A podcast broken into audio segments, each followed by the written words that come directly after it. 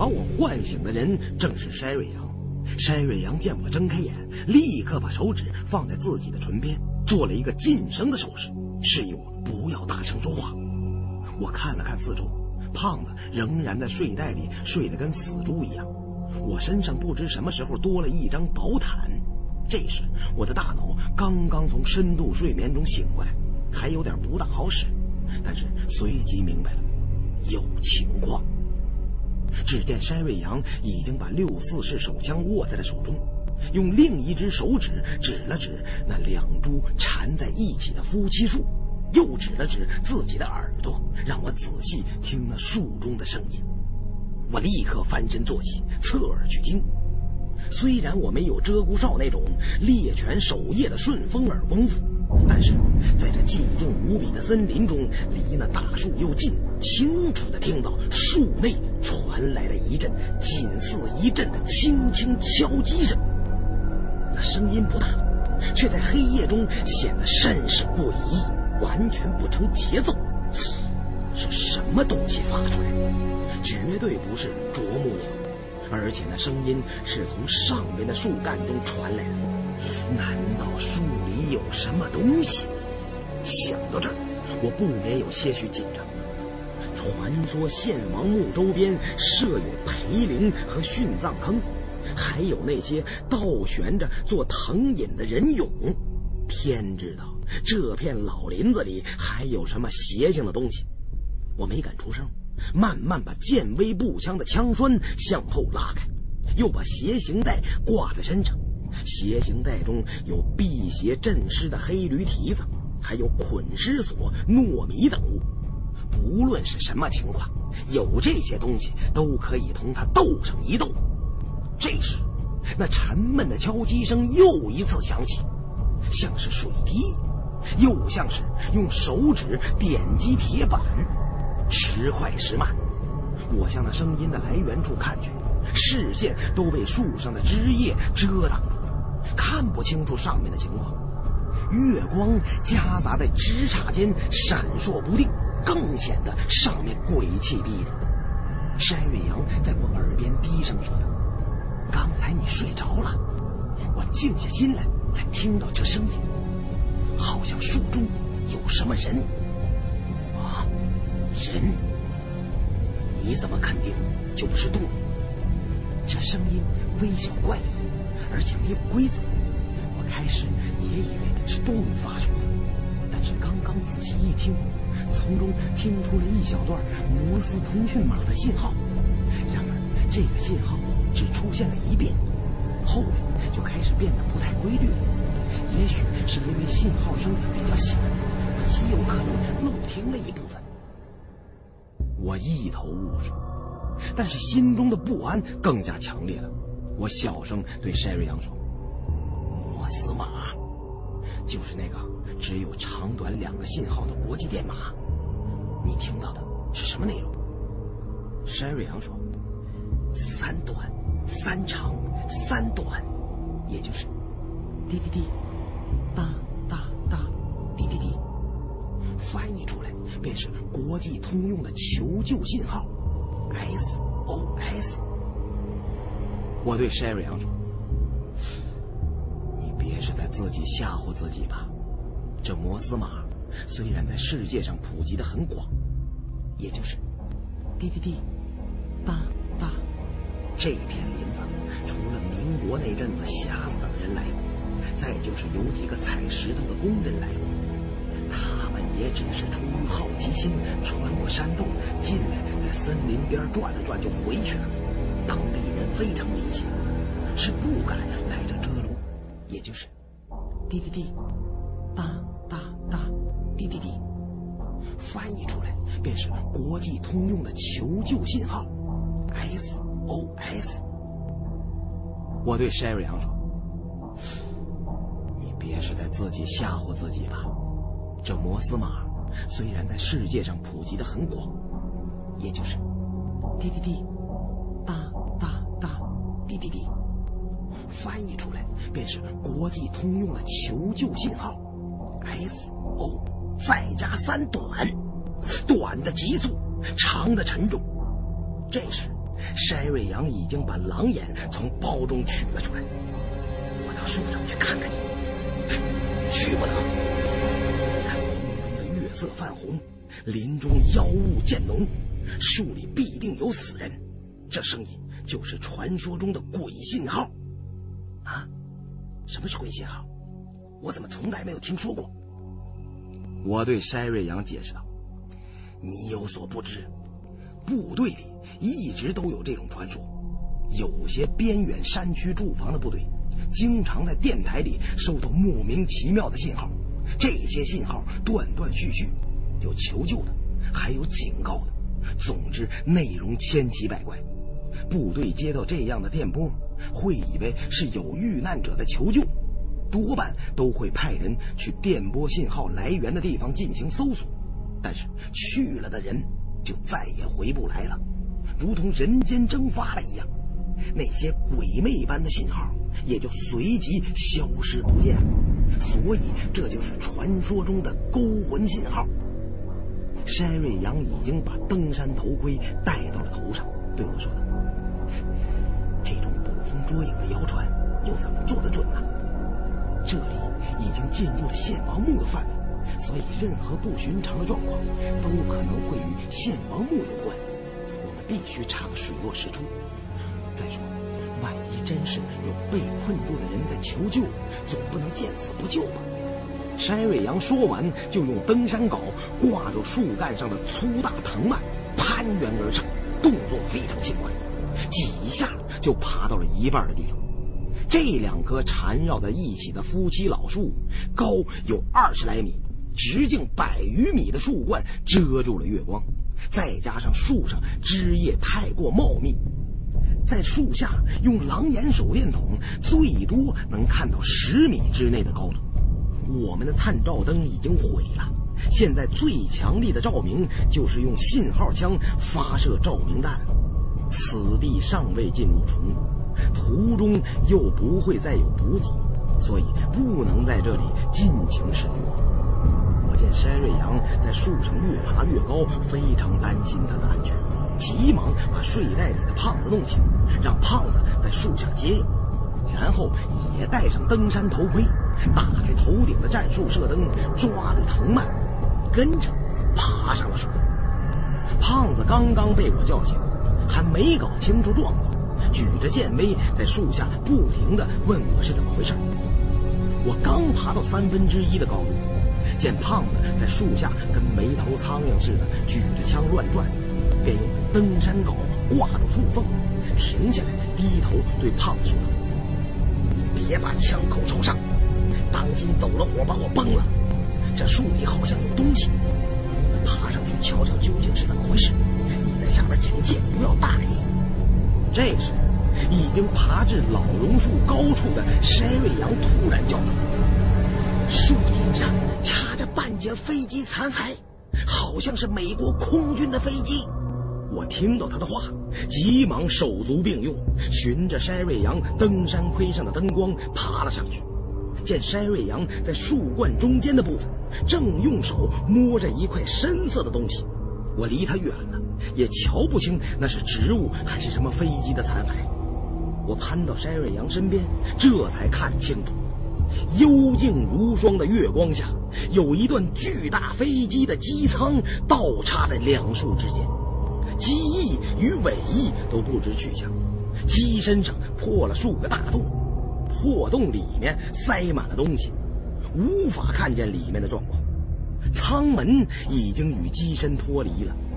撞的完全变了形，到处都是锈迹斑驳，长满了厚厚的苔藓和藤蔓，几乎已经同树干长成一体了。起落架卡在树缝之中。我转头看了看另一端高大苍茫的遮龙山，心想：这飞机八成是撞到了山上，碎成了树段。这一节机舱刚好落到树冠上。这么大的冲击力，附近的树木也就这两棵罕见的巨大夫妻树可以承受了。山瑞阳指着用伞兵刀刮开的一大片覆盖住机身的绿色植物泥，让我观看。那里赫然露出一串编号：C 五什么杠 R 一什么什么什么杠什么什么二。我也不太懂美国空军的规矩，便问山瑞阳：“哎，空军的轰炸机，抗战时期援华的飞虎队。”山瑞阳道。我还没发现机身上有飞虎队的标记，应该是一架美国空军的 C 型运输机残骸，可能是二战期间从印度加尔各答基地起飞，给在缅甸密支那作战的中国远征军运送物资的。如果是支援中国战区的飞虎队，机身上应该还有青天白日的标记。嗯这里距离缅甸不远，看新闻上说，怒江大峡谷一带和离这很近的高丽贡山，已经先后发现了几十架美军运输机的残骸。一九四二年到一九四五年这三年之中，美军在中缅边境和后期的驼峰航线上，坠毁在中国西南境内的飞机不下六七百架，想不到。也有一架坠毁在这里了。胖子在树下等着新交，大声叫道：“老胡，你们俩在树上干什么投机倒把的勾当呢？还让我在树底下给你们俩站哨。树上面到底有什么东西啊？”我顺手折了根树枝，从上面投向树下胖子。你瞎嚷嚷什么？我们在树上找到一架美军运输机。等我探查明白了，就下去。这时，我突然想起刚才从树中发出的求救信号敲击声，看了看这运输机的残骸，撞成这样，怎么还可能有人幸存下来呢？那信号究竟是怎么回事呢？难道是机组飞行员的亡灵阴魂不散，还在不停的求救？这时。天空中云层忽然把月亮遮住，树上立刻暗了下来。我屏住气息，对山瑞阳打了个手势，与他一起把耳朵贴在了机舱上，探听里面是否还有那个诡异的摩斯码求救信号。这一听不要紧，我刚把耳朵贴在机舱上，就听见里面当当当三声急促的敲击声。这声音。来得十分突然，我吃了一惊。若不是左手用登山镐牢牢地挂住，就险些从树冠上翻滚掉了下去。我们自始至终没敢发出太大的动静，除了我对树下的胖子喊了两句之外，都是低声说话。从上树开始就没再听到过那个鬼信号。这时，那声响突然从机舱里传了出来，因为离得。太近，声音异常清晰，怎能不叫人心惊？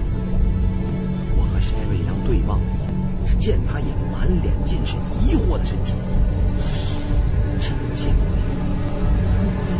真有什么东西？我刚才看到机舱最上面有块破铁板，咱们把它起开，看看里面的情况。山瑞阳不怕，我自然也不能表现出恐惧，便点头同意。好，里面如果还有美军飞行员的尸骨，咱们就设法把他们暂时掩埋了，再把身份牌带回去。剩下的事就是通知美国领事馆，让他们来取回遗物。美国人不讲究青山处处埋忠母那一套，肯定是要把他们盖上国旗带回老家去的。我也是这样打算的，咱们动手吧。机舱里万一要是有什么东西，便用摸金校尉的黑驴蹄子对付他。我故作镇定的笑了，有什么咱们也不触。这是一架军用运输机，说不定里面军用物资，最好有炸药之类的，到现王的头，也许会派上用场。我看准了一块可以落脚的树杈。又在树缝中装了个利用张力固定的岩钉，再用登山绳把自己和岩钉固定住。以登山镐去撬机舱顶上那块变了形的破铁板。筛瑞阳在旁边用伞兵刀割断缠在铁板上的植物藤蔓，协助我把那块铁板打开。由于隔了四十多年，飞机损坏又比较严重，被不断生长的老榕树挤压，这块破铁板被我一撬之下只掉了半块，另一半死死卡住，在树上难以使出全力，无法再撬动。我趴在机舱的破洞里，想瞧瞧究竟是什么东西在不停的发送信号。沈瑞阳则拿着六四式手枪和黑驴蹄子在我身旁保护。登山头盔的战术射灯在夜晚的丛林中远远比在伸手不见五指的地洞里好用，用来看清楚机舱中的情况那是足够了。我的心也是悬到嗓子眼了。慢慢的把头靠过去，这时，森林中异常安静，机舱里面腾腾腾的敲击声一下一下传来了，每响一声，我的心就跟着高悬一截。头灯的光柱射入漆黑一团的机舱内部，首先看到的就是一个驾驶员头盔。好像这具飞行员的尸骨刚好挂在被我撬开的铁板下，不过他低着头，可能是飞机坠毁的时候颈椎摔折了，脑袋悬挂在了胸前，机体变形比较严重，那缺口又狭窄，我一时看不清那头盔下尸体的好坏程度。但是可以肯定，脑袋和身体呈现的角度根本不可能是活人能做出来的姿势。待要伸手去把那头盔抬起来，谁想到那原本低垂的飞行员头盔突然轻轻动了两下，似乎想用力把头抬起来。他每动一下，就传来“当”的一声敲击铁皮的响声。我此刻已经出了一身白毛汗。暗叫一声“苦也”，这回绝对是碰上僵尸了。我小时候最怕听的就是僵尸在棺材里敲棺材板那个故事。今天真碰到了，却不知摸金校尉自古用以克制僵尸的黑驴蹄子是否管用啊！我硬着头皮用登山镐揭掉那只残破的飞行员头盔。另一只手举起黑驴蹄子就塞了过去，然而那头盔下忽然射出一道金色的强光，头盔下出现是一双金色巨眼，这双眼睛发出两道冷冰冰的凌厉金光，似乎比我登山头盔上的战术射灯还要刺眼。那如电一般的目光和我对视了一下，我心中正自骇意：这双眼真是让人三魂满天飞，七魄着地滚呐！不过，绝对不是美国飞行员变的僵尸。就在这一瞬间，时间仿佛突然变慢了，黑暗中灯光闪烁不定。我虽然并未看清楚那究竟是什么生物的眼睛，却瞧出来这是一只罕见的巨大猛禽。它弯钩似的嘴中叼着半只绿色的树蜥，脚下还有血淋淋的另外半只，可能是它正从机舱另一端的破洞中飞进来，躲在里面享受大餐，却被我们惊着。那奇怪的敲击信号，应该就是他啄食树蜥发出的。还未等我回过神来细看，那双金色巨眼的主人从机舱里腾空冲出，直扑我的面门。筛瑞阳在旁边虽然也没看清楚究竟是怎么一回事，突见一团黑色的事物从机舱中冲出，急忙顺势用力推了我一把。我此刻也反应过来了。借着这一推之力向后跃开，想不到没看清脚下，踩了个空，便从树上笔直的掉落下去，被先前预设的保险绳悬挂在树腰。一大团褐色布片一样的事物裹挟着两道金光，像一阵风似的从我头顶掠过。那只巨大的猛禽扑了个空，展开双翅，无声无息地滑入了夜色之中。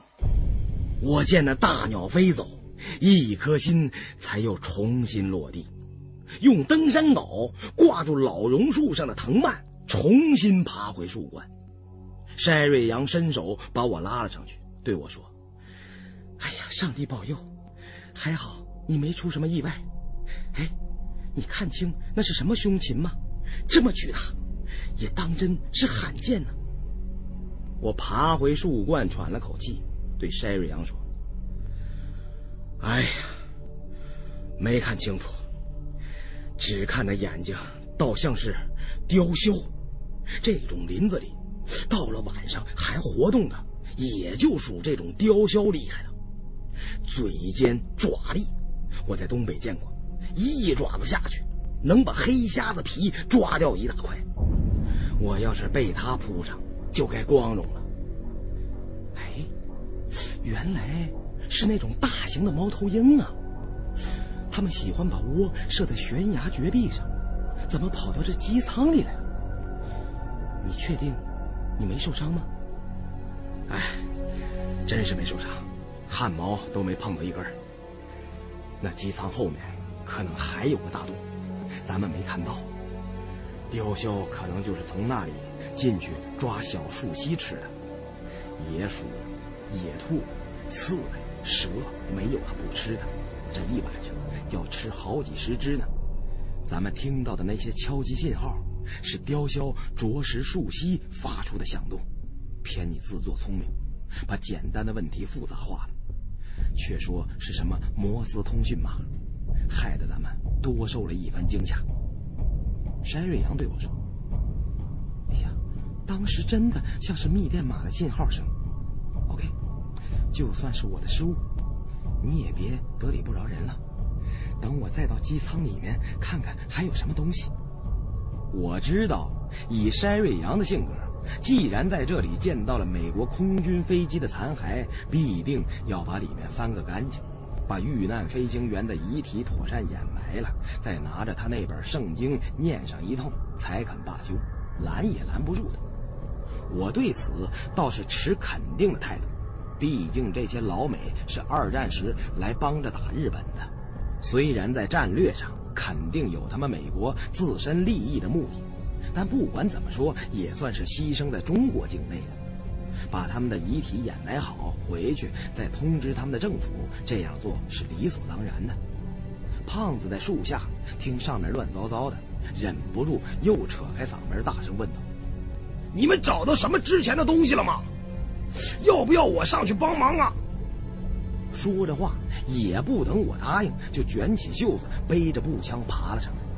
我满脸惊奇的问胖子：“哎，你他妈不是有恐高症吗？怎么又突然敢爬树了？莫不是有哪根神经搭错了？狗屁症！大晚上黑灯瞎火的，根本看不出高低。再说捡洋烙的勾当，怎么能少了我呢？哎。”那飞机在哪儿呢？你还是小心点吧，笨手笨脚，跟狗熊似的，在这么高的树上可不是闹着玩的。先用保险带固定住了再说。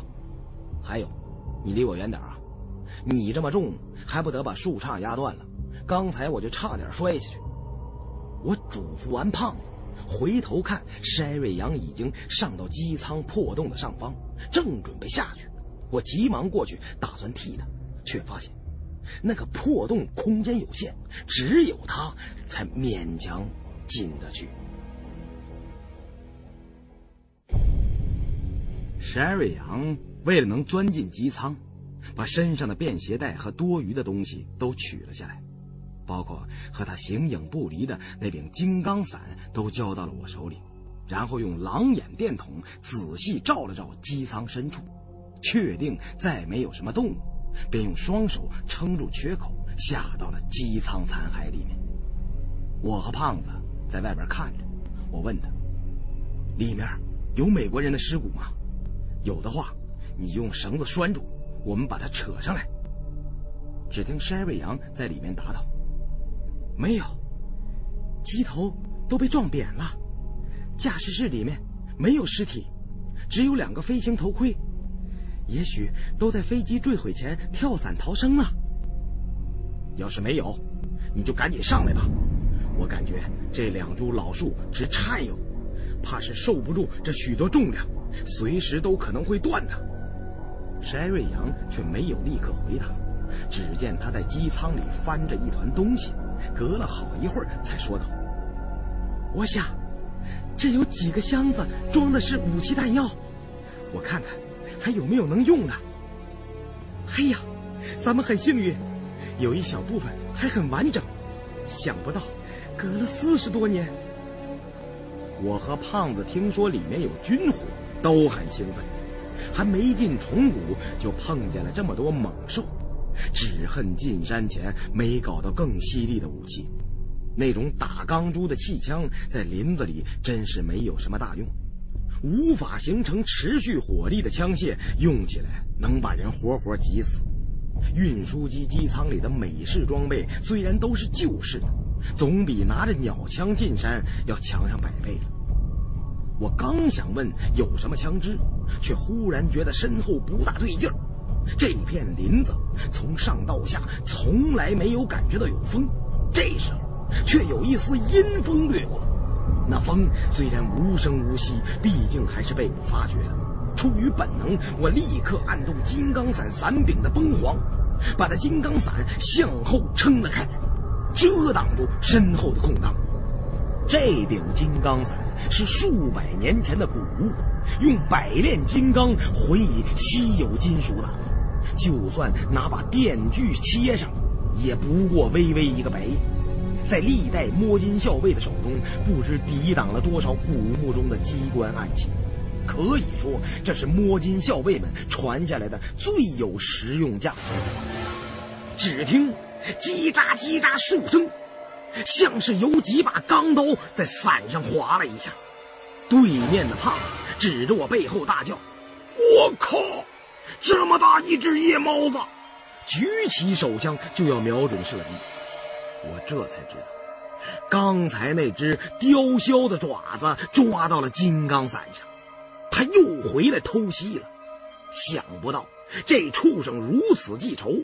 倘若不是我反应的快，又有金刚伞护身，被他抓上一下，免不了皮开肉绽。胖子的枪声与此同时也响。那雕鸮身体虽然大，在空中的动作却像是幽灵一样飘忽不定。家常烟飞，胖子这一枪竟然没打到他。胖子很少开枪失手，不由得急躁起来，用手在身上乱划拉。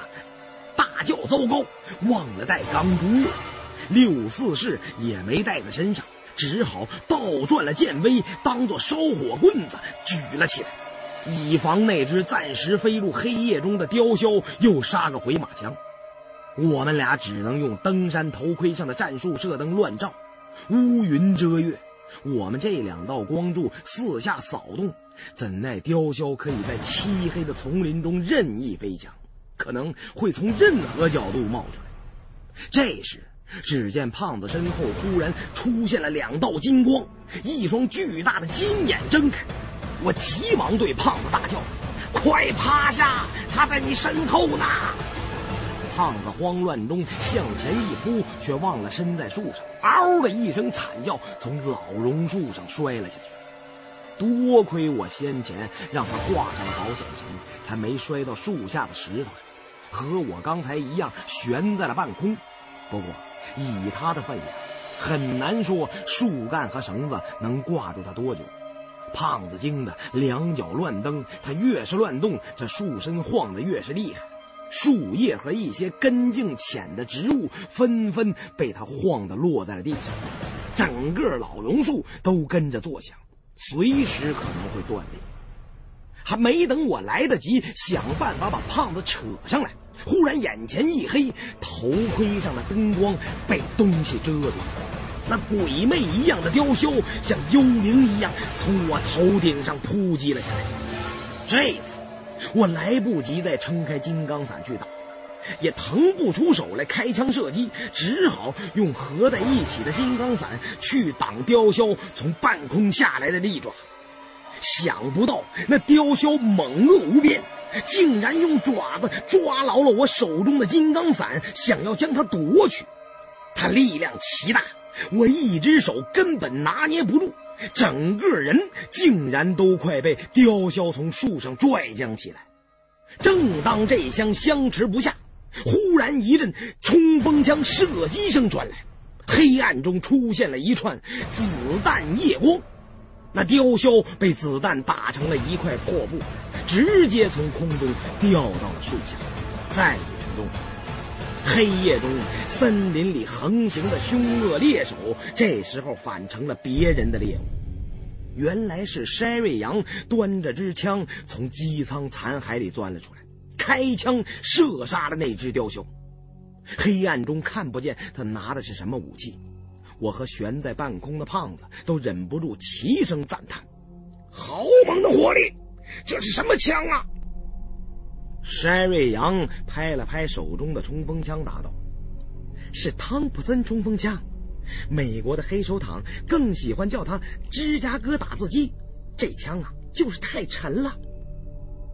由于这架运输机是给部队输送军火的。”里面的物资都是经过严格的封存，加上这种枪怕水，所以和子弹袋一起成套的都用塑料袋包住。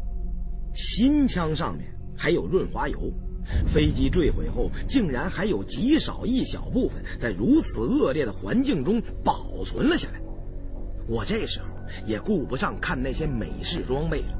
赶忙让筛瑞阳帮手把挂在树腰上的胖子从树上放了下去。这一通折腾，一个通宵已经过去了。再过一会儿，天就该亮。不过黎明前的黑暗是最黑暗的，这话在这里十分合适。此时的森林黑的已经伸手不见五指了。就在这无边的黑暗中。忽然，从我们所在的老榕树中传来一串清晰的滴答声。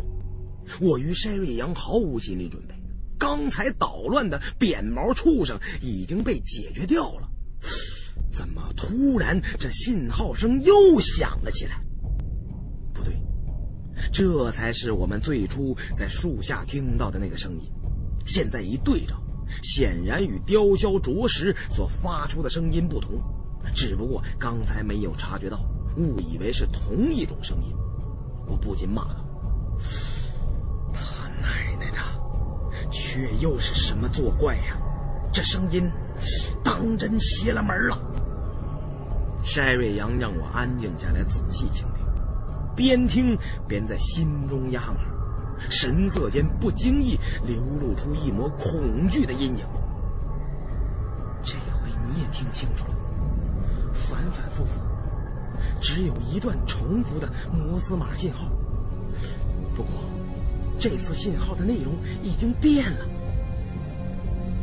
我支起耳朵听了良久，这回却不是什么三短三长了，比先前那段信号复杂了一些，但是可以听出来是重复的。我不懂摩斯码。此时见筛瑞阳如此郑重，知道这回情况非同小可。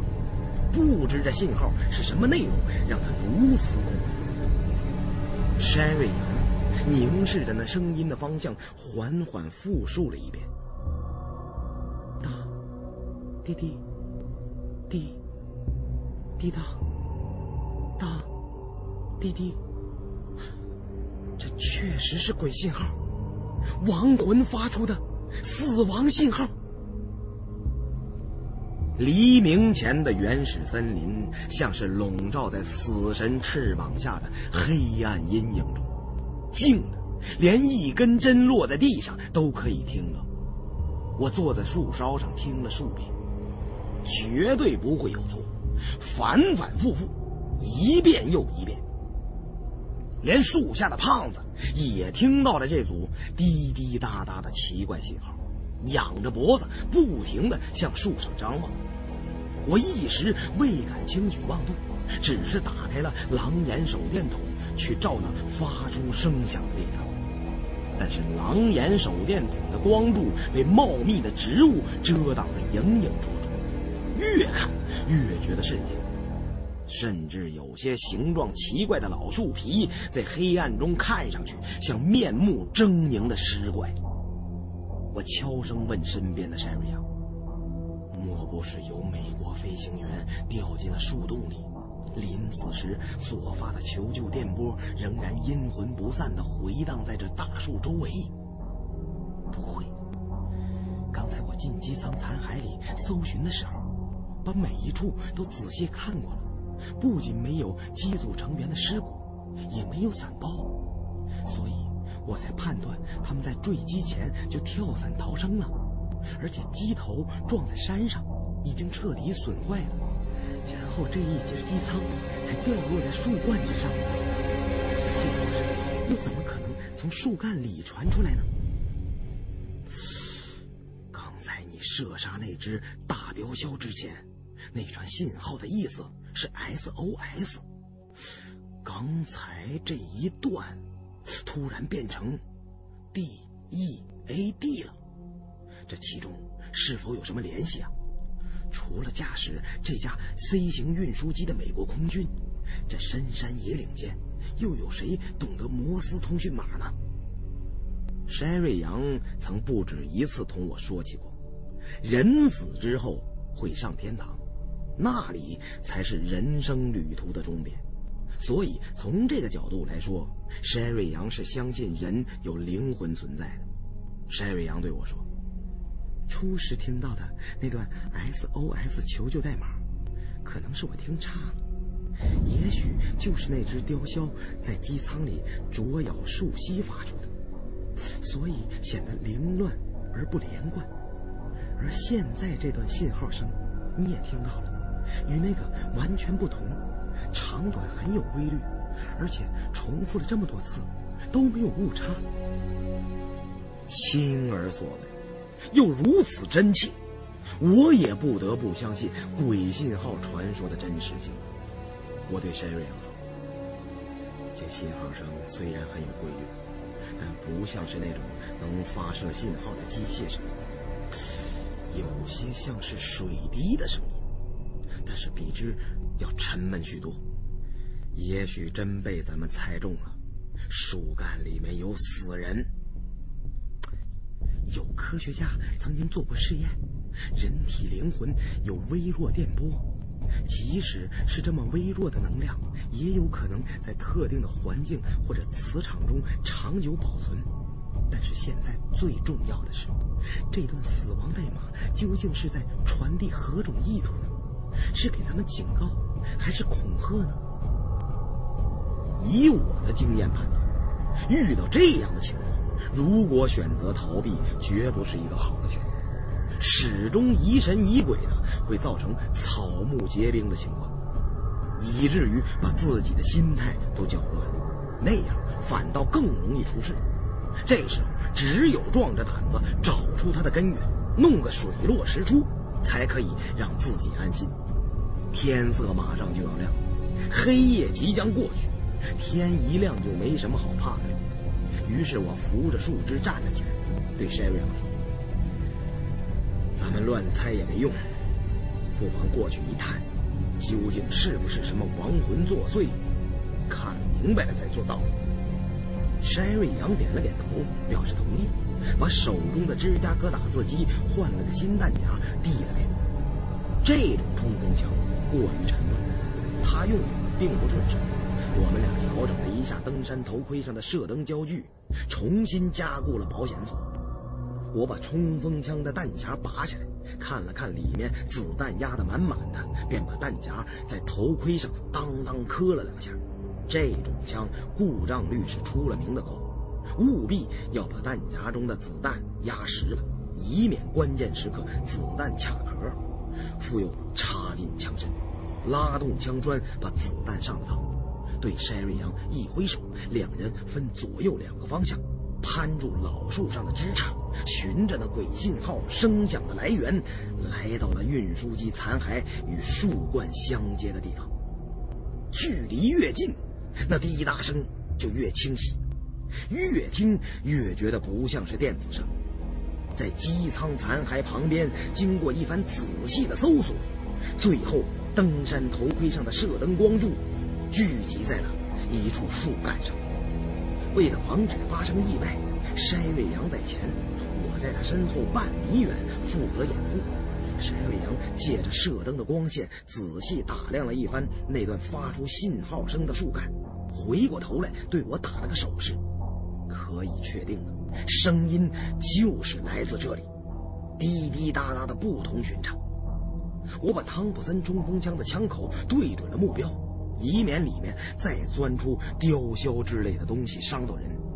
芝加哥打字机十一点四毫米的大口径不是吃素的，暴雨般的射速将会把任何丛林中的猛兽打成碎片。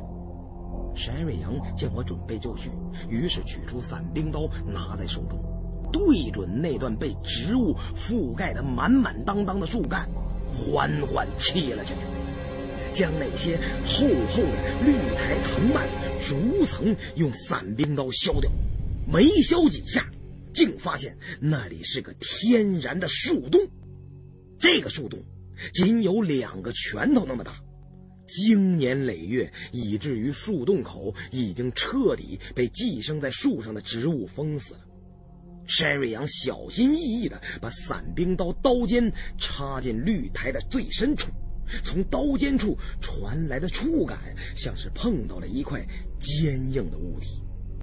我和山瑞阳对望了一眼，都是充满了疑问，事先都没有想到这里会有这么小的树洞。就算是树洞，能让人或者动物之类的生物在里面发出声响，也不应该只是个小窟窿。在这株老夫妻榕树上，不知有多少这样的小树洞，它们都是小动物的乐园，而且看来都不是短时间之内可以形成的。突然，身后的树干一阵摇晃，原来胖子第二次爬了上来。这次他不用我再提醒，直接先把保险栓挂在了身上。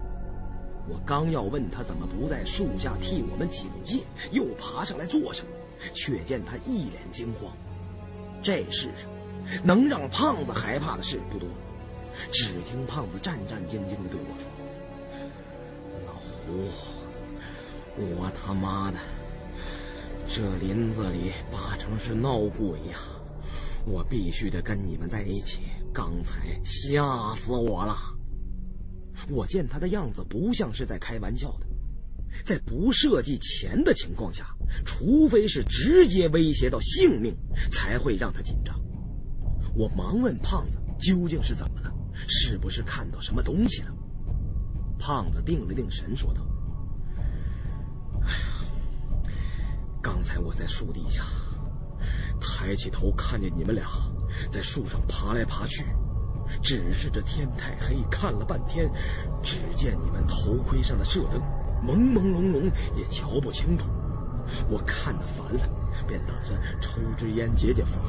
忽听周围有女人在哭，哎呀，哭的那个声，可他妈吓死本老爷了！烟头都拿反了，差点把自己的舌头烫了。绝对是有女鬼呀！你听，你听。哎呀妈的，又来了！山瑞阳正用伞兵刀一块块挑去树洞里的腐烂植物，刚弄得差不多了，还没来得及看下面坚硬的东西究竟是什么，此刻听到胖子说附近有女鬼在哭，便把手里的活停了下来，与我一同支起耳朵去听四周的动静。我们一直都只留意那个鬼信号，这时静下来一听，四周果然有阵阵呜咽之声。遮龙山后面没有任何风，所以绝不可能是风声。那声音凄惨异常，而且忽东忽西的飘忽不定，漆黑中更令人发毛。我与胖子筛瑞阳立刻在树冠上排成丁字形。我端着汤普森冲锋枪，胖子用剑威气步枪，筛瑞阳则举着六四式手枪。这样一来，每个人防御的角度缩减成了一百二十度，互相形成防御依托。那凄楚的哭声围着我们转了两圈，忽然分为三道，从半空中朝我们快速演至。这回我听得分明，不是女鬼，是夜猫子在啼嚎。原来是那该死的雕枭同类。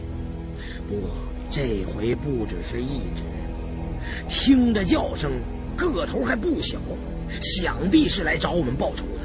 虽然我们手中有枪有弹。但是黑暗中对付这些出没于夜空中的幽灵，实在是有点吃亏。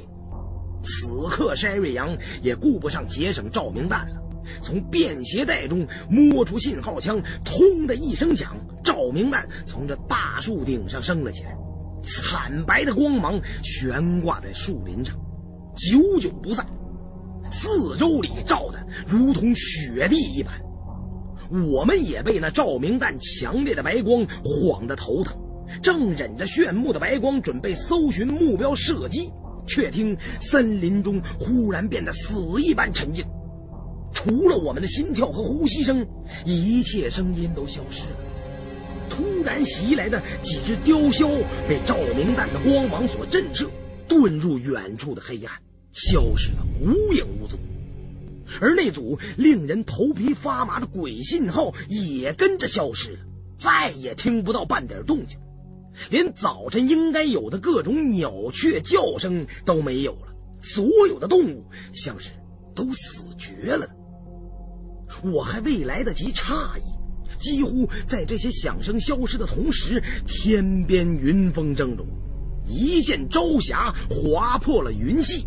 把第一缕晨光洒进了这片诡异的丛林，好像在天亮的一瞬间，山谷丛林间的魑魅魍魉也都为了躲避阳光，通通逃回老巢躲了起来。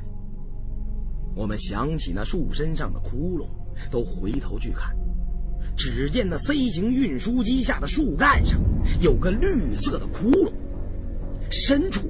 有一片深红色的光滑石头，正在晨曦中发出微弱的光芒。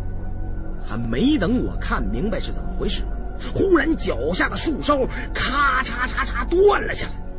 原来这条横生的粗大榕树枝承受了 C 型运输机的大部分重量。我们刚才为了准备迎击来袭的雕鸮，紧急中聚在了一起。这本就是在树上活动的大忌，尤其有个胖子，这老榕树树身吃不住劲，再也支撑不住，树顶的多半截树干劈成了两半，老迈的树身完全断裂了开来。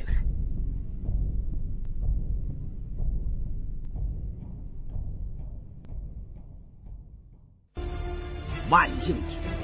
我们的保险绳都固定在老榕树的主干上，虽然吃了在树身上一撞，好在并没有直接摔在地上。今天这道保险绳已经救了我们不下三回了。头顶那架 C 型运输机由于失去了承重的主要树枝，则直接滑落到了二十多米高的大树下，发出巨大而又悲惨的响声。我们抬起头就可以看到老树裂开树身的内部，这一看都不由得目瞪口呆。隔了半晌，胖子才说道：“这这是什么东西啊？好像挺值钱的。我想这回，咱们可真真他妈发了。”这时，那个熟悉而又陌生的信号声。突然，再一次从劈开的树身中传了出来。我们此刻就像是那山洞中的人俑一般，被保险绳倒悬在树干上，晨光照得人眼睛发花。只见那裂开的树身中露出一块暗红色的物体，呈长方形，顶上两个边被磨成了圆角，阳光透过树隙照在上面。发出淡淡的紫色光晕，这是什么东西啊？我挣扎着用登山镐挂住树身，重新爬回树冠，然后把筛瑞阳也扯了上来。胖子本就有恐高症，也不敢有大的动作，吓得全身发僵。我想把他用保险绳放到地面，胖子却说什么也不同意。老胡啊，你还是把我拉到上边去吧。这个东西我得好好瞧瞧，我看八成能值大笔银子。我只好与筛瑞阳用尽吃奶的力气拉动保险绳，协助胖子爬回了树冠。此时天色已。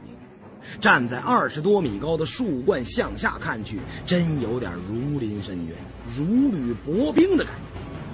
这回我们学了个乖，各自散开，围着树身中显露出来的物体观看。胖子问我道：“这是口棺材吧？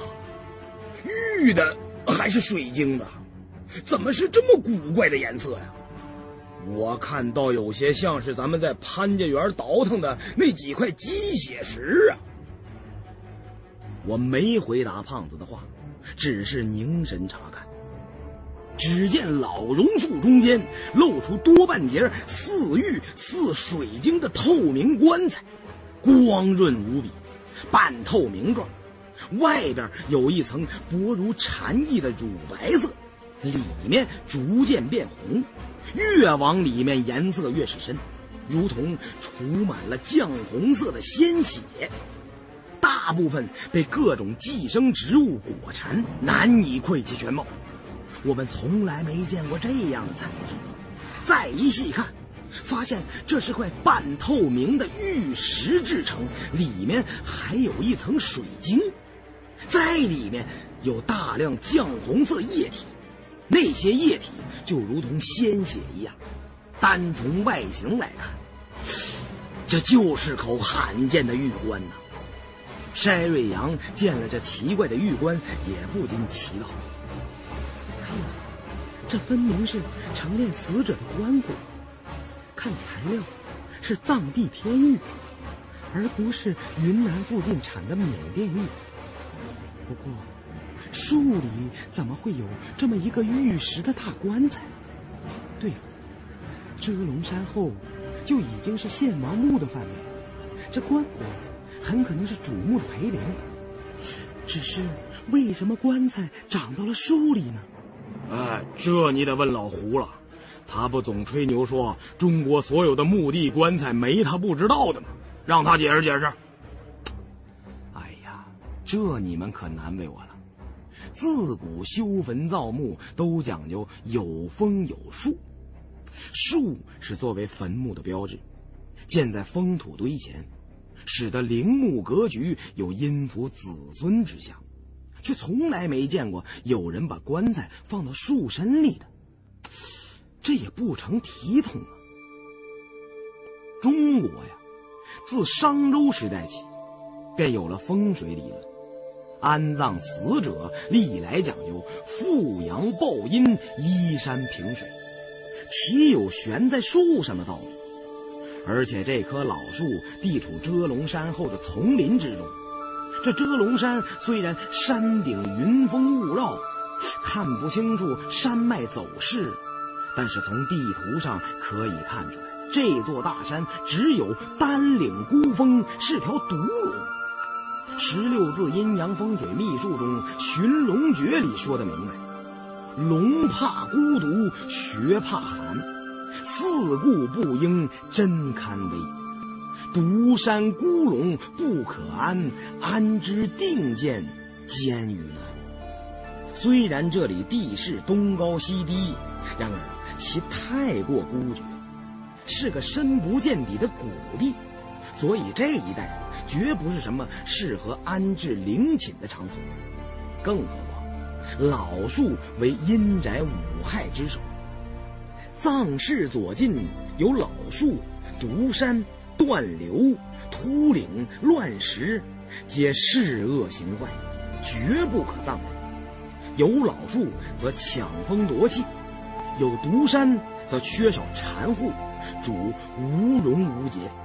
阴阳势必相冲，有断流则主脉苦土枯，水脉一断，生气也即隔绝；有乱石突怒、谗言峥嵘，则主凶气横生，多有地之恶气所惑；有秃岭，则谓之为无生气之地。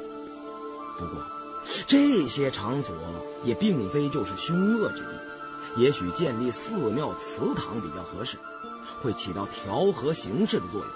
但是作为阴宅埋葬死人就不合适，所以。就更别说以树为坟了，这完全违反了风水形势的理论。什么气脉、明堂、水口，什么龙穴、沙水象等等，一概论不上。不过这透明的玉棺实在是罕见，里面的液体究竟是什么呢？难道当真是血液不成了？那又会是谁的血呢？我到近处，用手指摸了摸玉棺，触手处冰凉润滑，当真是一块难得的美玉。更为难得的是通体无瑕，而且如此之大，即便是在皇宫大内，也不容易找到这么好的美玉。玉棺是横置在老榕树中间的树身里。由于树身缠绕生长的挤压，加上支撑它的一部分树身断裂，使得原本平置在树中的玉棺稍微有了一点倾斜。向下倾斜的棺盖与棺身处有几道细小的裂纹，大概是天长日久各种力量综合作用产生的。棺中那鲜血一样的液体顺着裂缝慢慢渗到外边。滴滴答答的落在了玉棺下的玉石木床上，我们直到此时方才恍然大悟。胖子第一次上树，使得树中的玉棺倾斜，棺里暗红色的液体从三条裂缝中渗出来，落在下面的木床上，再加上树身原本是封闭的。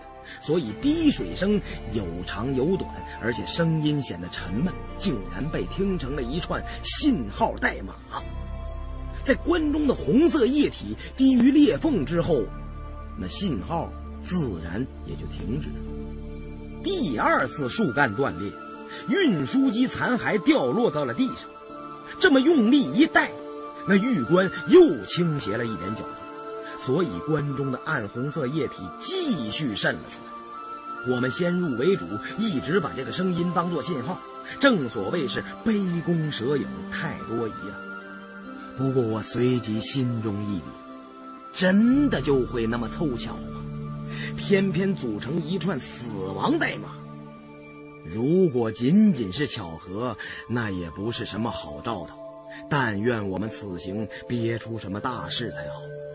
正当我胡思乱想之时，山瑞阳用伞兵刀剥掉玉棺盖子上的植物根茎，戴上手套，在棺盖上扫了几扫，那玉棺的顶上立刻露出了不少精雕细刻的花纹，整整一层都刻着鸳鸯、鸿雁、虎、兔、张、鹿、象等等象征吉祥与灵性的珍禽异兽。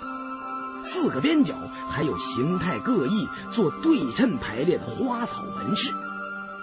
玉棺四周则是刻满莲瓣的底纹，装点以菱形忍冬浮雕。每一边中间都各有一只神态逼真的小鹦鹉，鹦鹉口中衔着一朵灵芝。筛瑞阳抬起头对我说：“这些玉棺上的浮雕。”造型祥和温顺，虽然神态稍微呆滞，但是刀法工艺朴实明快，华美而不失深沉。这种具有高度艺术涵盖力的表现形式，非常接近于秦汉时期古朴的风格。这应该就是献王墓的陪陵，不会有错。胖子在旁急不可耐，搓着手掌说：“哎呀，管他是什么王的！”这玉石棺材既然叫咱们碰上了，便是咱们的造化。先倒开，看看里面是什么名气再说。现在天也亮了，也不怕里面发生什么尸变了。我拦住胖子说：“哎，别性急，这口玉棺绝非寻常。不可能无缘无故的长在树身里，而且这里面这么多酱红色的液体，跟鲜血并无两样，谁敢保证打开了就不会出事啊？沈瑞阳用伞兵刀的刀尖蘸了一点从玉棺中渗出来的暗红色液体，放到鼻端一嗅，对我和胖子说：“没有血腥味，倒是有股很浓的，嗯，像像中药。我看玉棺本身并无太过特别之处，里面红色的基液可能是防腐的，怪就怪在关生树中。”哎呀，这有什么值得大惊小怪的？可能是树种子长在墓室下边呢。树越长越大，最后就把坟墓的夯土顶破了，把里面的棺材顶了出来。所以这棺材就在树里了。不是我说你们什么脑子，屁大点事儿都想不明白，还好意思大老远跑来倒斗？小胖说的这种可能性不大。哎，我忽然想到，这口玉棺不像是俗品，也许里面装殓的是位在道门的人。那些方外的庶人，自认为不在五行之中，不必依照世人选阴宅的路子。自棺中有营有宿，若得重重关锁，则气尽聚于环中。也许他是有意而。这两株夫妻老树就是这口玉棺的果，而里面装的是个巫师，或者修仙求道的人。咱们先前在树身上发现的那个树洞，我看极有可能就是这树果的明堂血眼，是取天地精气的金井。传说献王墓是一处世间独一无二的水龙晕。与神仙洞府一般，那里咱们还没有亲眼见到。如果真是如传说中的一样，这裴灵应该是主穴四周的几个星位之一，所以也不可单以这老树周边的形式论之。山瑞阳觉得我的话比较有理。嗯，献王崇尚巫邪之道，一心只想修仙，所以他身边重臣。多是术士一类，依此看来，这裴灵中是一口仙棺，但不知里面的主人是否已经成仙得道了。倘若世间真有仙人，这口玉棺现在应该是空的，里面的尸体先解了才对。哎呀，老胡，快下树把家伙取上来！我把挡住另一边的树干砍了，咱们瞧瞧这棺材里面有什么东西。是仙是妖都不要紧，最重要的是有之前的名气。咱们先来他个开门红。我早看献王的老粽子也不是什么好鸟，拿那瞎子的话说，此乃不义之财，没有不拿之理。山瑞阳也点头道：“嗯，里面也许会发现一些与献王墓有关的秘密，那些信息和线索对咱们会有不小的帮助。”我见他们都想开棺，就下树，把摸金校尉开棺用的探阴爪与阴阳镜，还有一些别的工具都拿了上来。摸金的行规是天黑动手，鸡鸣停手。此时天已大亮，按规矩冥器是不能动的。不过开棺调查调查还是使得的，所以这时候便要用到阴阳镜了。这阴阳镜。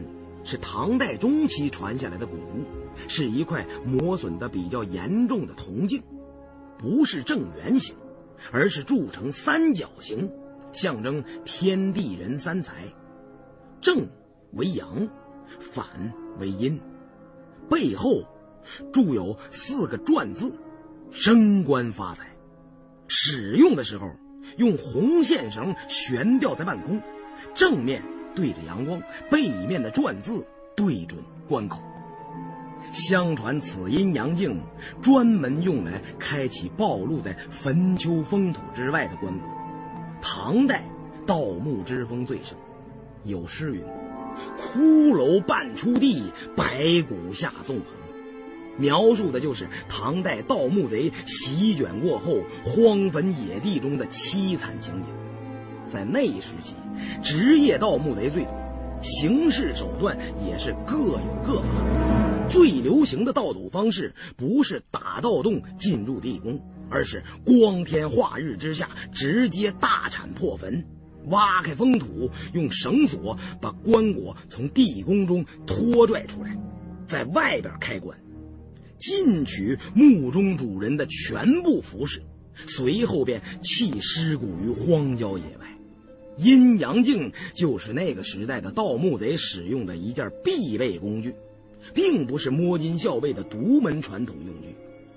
这面阴阳镜是了尘长老的遗物，我们只知道在万不得已的情况下，需要白天开棺，可以拿阴阳镜罩住关口。以免有不干净的阴晦之气冲了活人身上的三味真火，回去走背字儿。今天我们要在白天做事，所以拿来使用，管不管用姑且一试。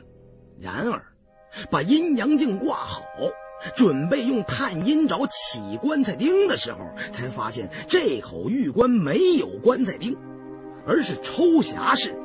作为棺盖的那层玉板，两侧有极严密的插槽。于是我们找到关口，准备把玉盖从棺材里抽出来。我和胖子刚要动手，却发现此刻阳光照在晶莹的玉棺上，里面映出一个高大的人体阴影。这阴影极重极黑，有头和两肩，肩膀以下的阴影非常宽大。好像棺中还有很多其他的东西，但是从形状上不好判断究竟是什么东西，有可能是玉棺中陪葬的器物之类。我心想，这里面既然有尸首，看来这死者没能成仙呢。反正光天化日之下，也不怕他变成僵尸。不料此时突然飘来一大块厚重的黑云，遮住了阳光。四周的光线立刻暗了下来，天空中响起了炸雷。我们被那突如其来的雷声所吸引，都抬头望了望天空。我咒骂道：“鬼地方，干打雷不下雨。”我心中暗想：可别让雷把这老树给劈了，那样我们可就跟着一起糊了。不行，就找个地方先躲躲，等雷住了再做事。忽听筛瑞阳在玉棺对面说：“哎，你们来这里，哎，你们看看，这棺下压着只死人的手。我想那信号可能是从这里发出来的，而不是玉棺中渗出的液体。”我刚想转过去观看，却发现此时已经黑得看不清人了。我们谁也没有想到，这天色说变就变，而且变得这么快，瞬时之间天黑的就像是锅底，炸雷一个赛一个。世界上没有平白无故的爱，也没有平白无故的恨，天空也不会无缘无故的突然在白天如此打雷。不吉祥的空气中，仿佛正在酝酿着一场。巨大的变化，除了阴云缝隙间的闪电，四周已经暗不变雾。我只好又把登山头盔上的战术射灯重新打亮，正待到树冠的另一端去看个究竟，却发现准备和我一起开棺的胖子踪影不见。我忙问山瑞阳：“哎，你见到小胖了吗？”山瑞阳耸了耸肩。我们急忙四下里寻找，这么个大活人，怎么一眨眼的功夫说没就没了？四下一点动静都没有。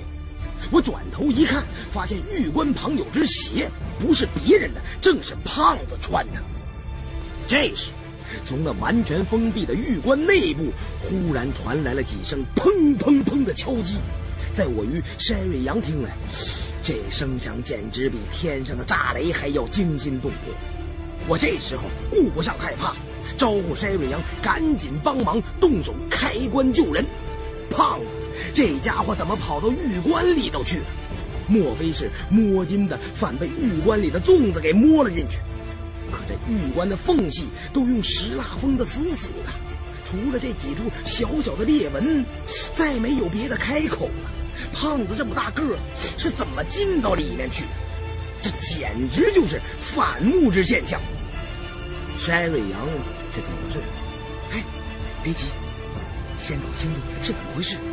现在还不能确定玉棺里面的动静就一定是胖子发出的。哎呀，能不急吗？再不动手，黄花菜都凉了。你要是害怕，我就自己干，说什么也得把胖子逃出来。”我说完也不管筛瑞阳是否同意，把防毒面具扣到脸上，挽起袖子就去抽动玉棺的盖子。那玉棺合得甚严，急切间难以开启，只好又让筛瑞阳用散冰刀将棺盖缝隙中粘合的石蜡清除。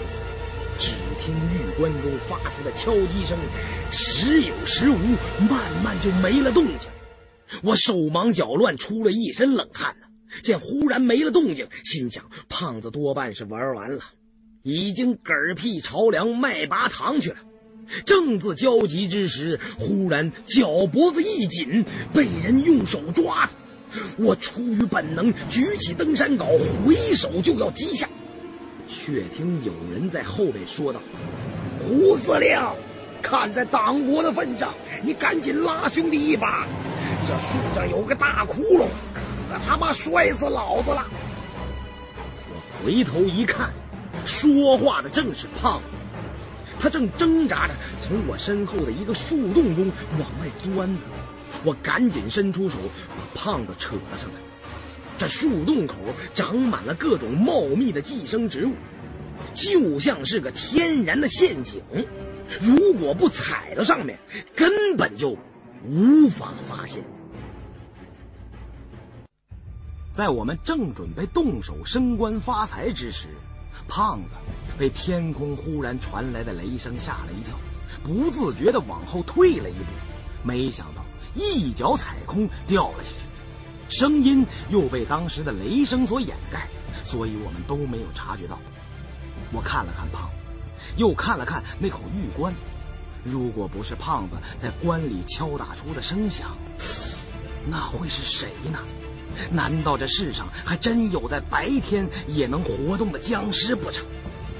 筛瑞阳见胖子爬了过来，便问胖子：“树洞里有些什么？”胖子说：“那里边黑咕隆咚的，好像有好多骨头和藤条，不过也没敢细看。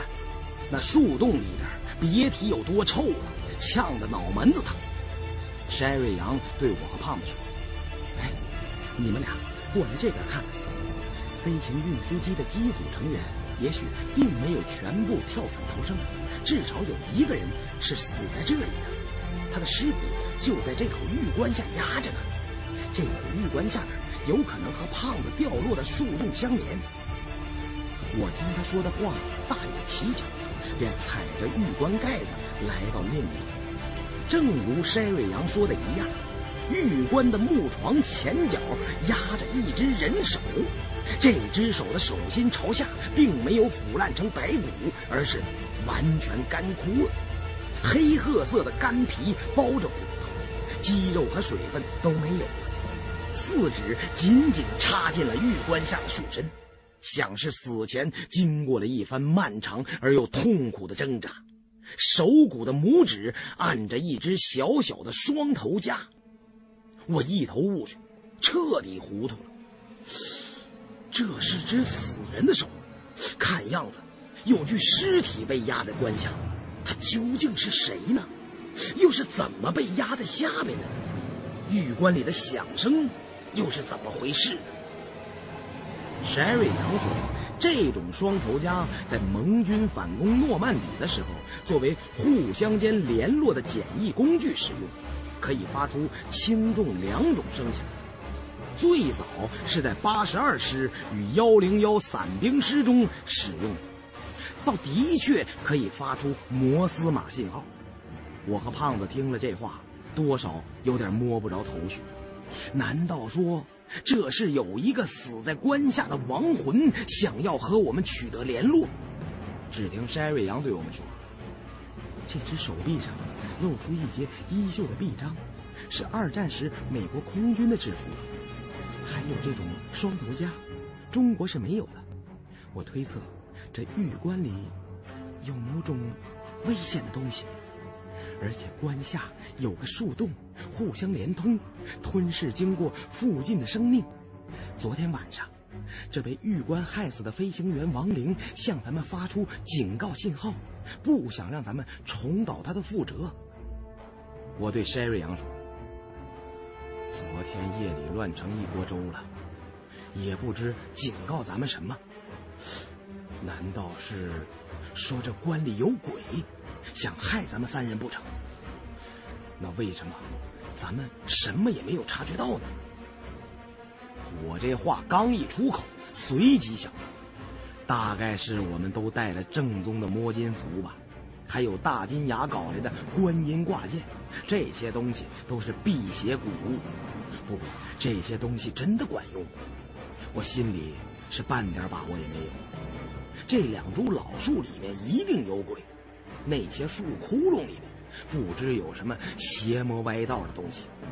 为了弄个水落石出，我们一起动手，把那口玉棺的盖子抽了出来。玉棺中满满的全是黑中带红的酱紫色液体，除了气味不同，都与血浆一般不二。我们不知那液体是否有毒，虽然戴了手套，仍然不敢用手直接去接触。胖子用探阴爪。我用登山镐伸进玉棺中捞了两下，登山镐刮出一具肥胖老者的尸体，尸身上只有一层非常薄的敏晶，薄如蝉翼一般。敏晶十分珍贵，传说汉高祖大行的时候，在金缕玉衣里面就包了这么一层敏晶。和现在的保鲜膜作用差不多，但是那时候的东西可没有任何化学添加剂。胖子用伞兵刀割破了那层敏晶，让裹在其中的尸首彻底暴露出来。只见那老头的尸体保存的相当完好，他脸型较常人更为长大，按相书上说，他生了一张马脸。只见这尸首须眉皆白，头上挽着个髻，周身上下一丝不挂，似乎是被那鲜血般的液体浸泡的太久了，身体微微泛红。胖子骂道：“这死老头一身的肥膘，也不知死了多久了，怎么到现在还不腐烂？恐怕迟早要尸变呢。不如趁早一把火烧了，免得留下隐患。”说着，就用探阴爪在尸体脸上试了戳了两下。这尸体还十分有弹性，一点都不僵硬，甚至不像是死人，而是在熟睡。山瑞阳对我说：“玉棺中的溶液好像还有不少东西，你先捞出来看看，再做理会。”这个已经死了两千余年的老者，至今仍然保存的栩栩如生，甚至可以用“鲜活”二字来形容，真是够离奇的。这事儿不能细想，越琢磨越觉得瘆人。于是我依山瑞阳所说，准备用登山镐把那白胡子老头的尸首扯出来，以便腾出地方看看尸身下面还有什么东西。没想到。着手处沉重异常，凭我双手用登山镐扯动的力气，便有百十斤也不在话下。而这白胡子老头的尸体一扯之下纹丝不动，怕有不下数百斤的分量。我心中不禁奇怪：哎呀，难道这赤身裸体的尸首下面还连着别的重物？我把登山镐从尸体的腋下抽了出来，在玉棺中段一勾，竟从红中带黑的积液中带出一条血淋淋的无皮大蟒。三人见此情景，都是吃了一惊的。原来那尸身肩部以下缠着一条被剥了蟒皮的巨蟒，蟒尸和人尸相接的部分已经融合到了一起，再也难以分割了。难怪刚才一扯之下会觉得如此沉重，而且无皮的蟒尸上长满了无数红色肉线，那蟒肉隔一会儿就会跳动几下。似乎是刚被剥了皮，还没死透一般。我们听到玉棺内的敲击声，很可能就是他发出来的。这蟒身上肌肉经脉都清晰可见，也不知是用什么手段剥的蟒皮。看着蟒的粗细大小，虽然比我们在遮龙山山洞中见到的那条小了不少，仍然比寻常的蟒蛇大上许多。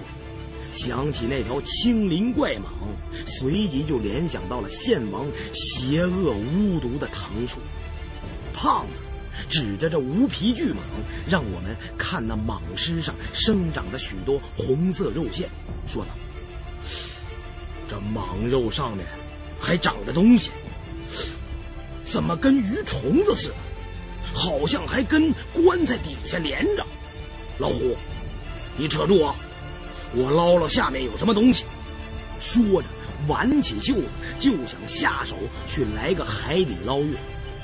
筛瑞阳见状，急忙将胖子拦住，毕竟不知这基业的底细，不可随便接触，还是用登山镐或者探阴爪一点一点的打捞比较稳妥。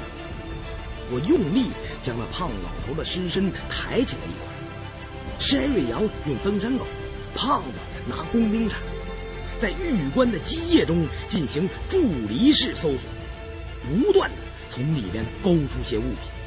首先发现的是一个黄金面具，这面具可能是巫师或者祭司在仪式中戴的，造型怪异无比，全部真金铸造，眼、耳、鼻、口镶嵌着纯正的青白玉，这些玉饰都是活动的。使用的时候，佩戴面具者可以把这些青白玉从黄金面具上取下来。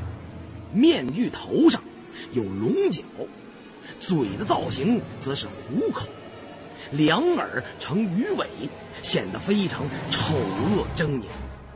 但是，最让我们心惊不已的是这黄金面具的纹饰，一圈一圈的，全是螺旋形状。看起来又有几分像眼球的样子，一个圈中间套着两三层小圆圈，最外一层似乎是代表眼球，里面的几层分别代表眼球的瞳孔。看到这些熟悉的纹饰，我和筛瑞阳、胖子三人都不免有些激动。看来献王有木尘珠的传说非虚啊！这一下心中稍稍有了底。就算是九死一生，这趟云南毕竟是没有白来一遭，不枉风餐露宿的许多劳苦啊。其次，是一只龙虎短杖，是用青色蓝石磨成的，与老百姓家里用的擀面杖长短相似，微微带有一点弧度，一端是龙头，一端是虎头。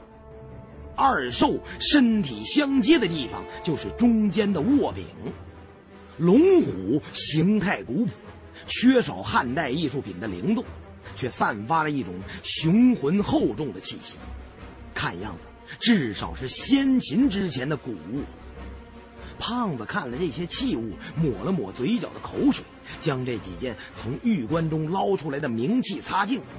装进防潮、防空气侵蚀的鹿皮囊里，就准备当做战利品带回去。筛瑞阳一看急了，大白天里强取豪夺啊，这不等于是盗墓吗？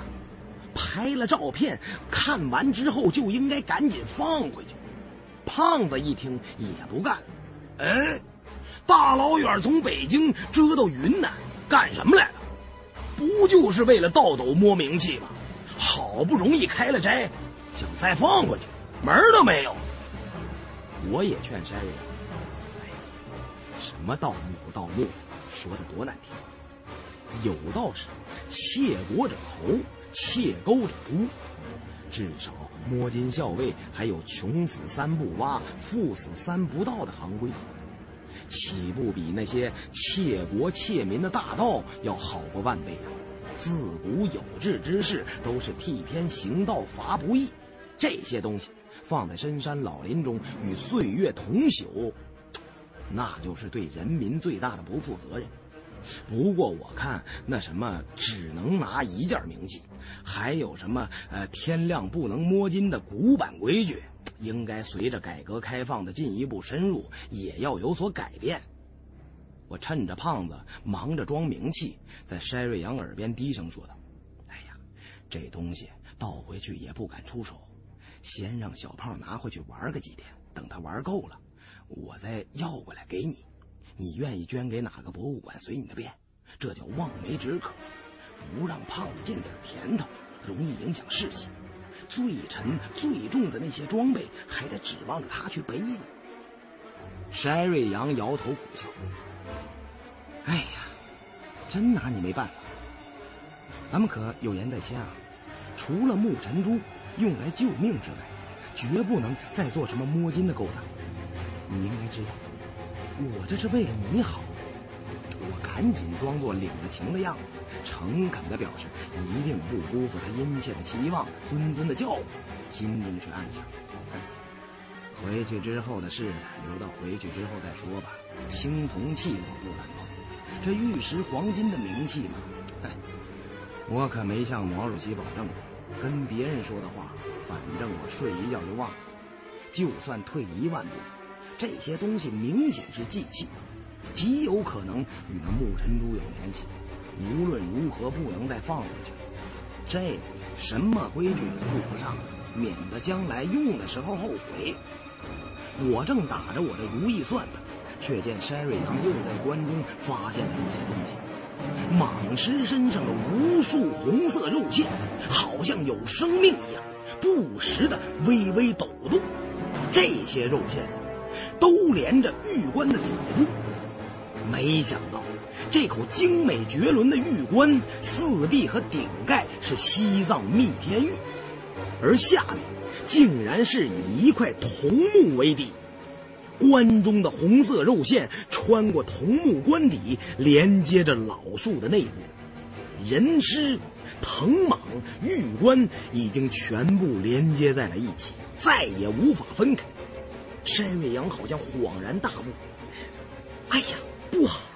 这玉棺中被剥了皮的蟒尸，可能是一条藤蟒，而这两株夫妻老榕树已经被蟒尸中的冤魂所寄生。”这棵树就是条巨蟒。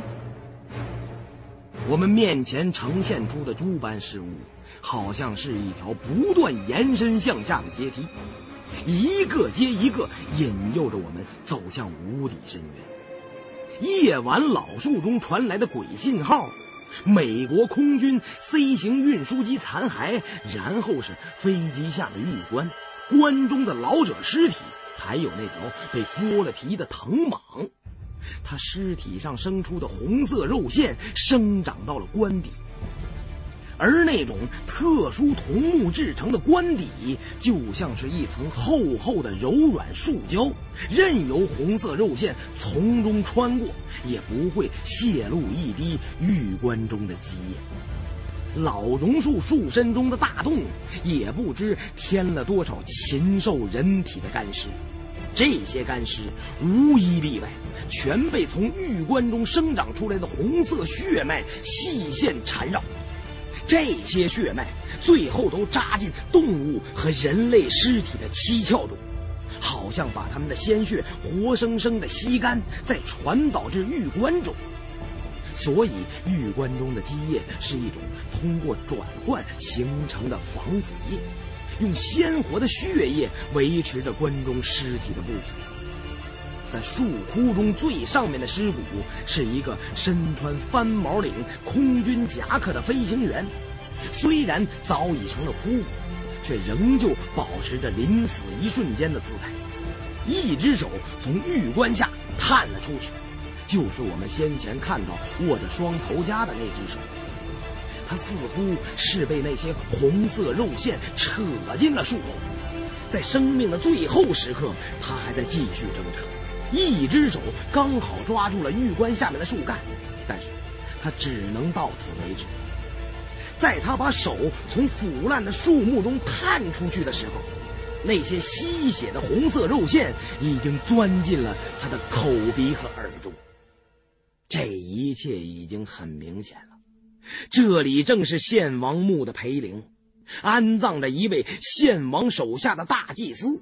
他利用藤树将一条蟒剥了皮，同自己的尸身一起炼在玉棺中。这两株老树本身就是一个自给自足、相对独立的生态系统，附近的很多动物都成了这口玉棺的肥料。遮龙山下的夫妻老树，虽然不是风水穴位，但是可以推断，是安葬献王那条水龙身上的一个烂骨穴。所谓烂骨穴。即是阴不交阳，阳不及阴，界合不明，形势模糊，气脉散漫不聚，行于穴位地下的气息为阴，溢于其表的气脉为阳。丛林中潮气湿气极大，地上与地下差别并不明显，是谓之阴阳不明。此处地脉气息无止无据。又无生水拦截，安葬在这里，难以荫福子孙后代，仅仅能够尸解骨烂，故此才做烂骨葬或者腐尸埋。然而这以树为坟的方式却改了这里的格局，又有藤蟒在棺中掠取周边生物的血水，完全维持了尸体不腐不烂。由此可见，这位大祭司生前也是个通晓阴阳之术的高人。这种诡异的、完全超乎常规的办法，不是常人所能想到的。若不是美国空军的 C 型运输机把树身撞裂，让这口玉棺从中露了出来，又有谁会想到这树身就是个天然套骨呢？里面竟然还装着一具棺材，这只能归结为天数使然，该着被我等撞上。不过最后只剩下一件事难以明白：如果说这玉棺会残杀附近的生物，这两棵老榕树中已经聚集了不知多少冤魂，那为什么我们始终没有受到袭击呢？胖子。抱着装了四五件祭器的鹿皮囊，志得意满。哎呀，老胡啊，我看你是被敌人吓破胆了，管他那么多做什么？若依了我，一把火将这鬼树烧个干净，来个三光政策：烧光、杀光、抢光。山瑞阳看得比较仔细，想在玉棺中找些文字、图形之类的线索，最后。看到被摆在一旁的玉棺盖子内侧，上面也有许多日月星辰、人兽动物以及各种奇特的标记。山瑞阳只看了片刻，就立时反应了过来，问我：“哎，今天是阴历多少？这藤蟒不管是不是阴魂所化，它至少是借着根木和肉蛆寄生出来的潜伏性菌类植物。”类似食人草，并不是每时每刻都活动，和森林中大多数动物一样，夜晚睡眠，白昼活动猎食。每月阴历十五前后是最活跃的一段时间。胖子掐指算盘，哎呀，初一、十五、十五、二十，今天是十几，还真想不起来了。不过记得昨天晚上的月亮大的是人，又圆又红啊。这时，天空千云浓重，但是雷声已经止歇，树林中一片寂静，仿佛只剩下我们三个人的呼吸和心跳声。胖子话音一落，我们同时想到：昨夜月明如画，今天即便不是阴历十五，也是阴历十六。山瑞阳忽然抽出伞兵刀，指着我身后叫道：“小心你后边！”没等回头，我先把手中的登山镐向后边砸了出去，顿时有三条已经伸到我身上的红线被斩到树身下，断为六节。断的地方立时流出黑红色的液体，三节短的落在了树冠上，随即收缩枯萎。另外，从树洞里钻出来的那三节断面随即愈合，分头卷了过来。我顺势四下一望，见到整株大树的树身上有无数红色肉线正在缓缓移动，已经把我们的退路切断了，像是一条条红色的细细水脉。山瑞阳和胖子正各自用手中的器械斩断无数蠕动着的红色肉线。然而，不管怎么打，那些蚯蚓状的肉线好像越来越多，斩断一个出来仨。都比先前的粗了许多，不停的扭曲蠕动着紧逼，恶心的让人想要呕吐。树冠上的空间有限，难有周旋的余地。要是一脚踩空，虽然有保险绳，不用担心摔死，但是一旦被悬吊在树身上，立刻会被这些红色的藤蟒肉线乘虚而入，钻进人体七窍。那种痛苦无比的死法，大概与被活着做成人俑的滋味不相上下。沈瑞阳此刻已经被逼到了一段树梢的尽头，随时都可能断掉，只有用伞兵刀勉强支撑。我见他落了单，想赶过去与他会合，但是却难以脱身。另一边的胖子也自顾不暇，我心急如火。想用芝加哥打字机扫射过去帮他解围，却又怕把树枝打断，使他也跟着跌落下去。束手无策，只好大声招呼胖子快去救人。筛瑞阳听我们在另一边大喊大叫，百忙中往我们这一边看了一眼，也喊道：“我跳下去取丙烷喷射瓶，烧了这棵树。我点火的时候，你们俩就想办法从树上爬下来。”我心中一惊，二三十米高的大树，怎么能说跳就跳？急忙对山瑞阳说道：“你吓糊涂了，这么高跳下去，那不是找死吗？别做傻事，不要光顾着表现你们美国人的个人英雄主义，集体的力量才是最伟大的。你坚持住，我们这就过去接应你。”胖子却在旁煽风点火。对筛瑞阳大叫：“嗯，那个跳下去吧，跳下去，你就会融化在蓝天里。”筛瑞阳也不再多言，用伞兵刀割断了腰上的保险绳，纵身一跃，从树上跳了下去。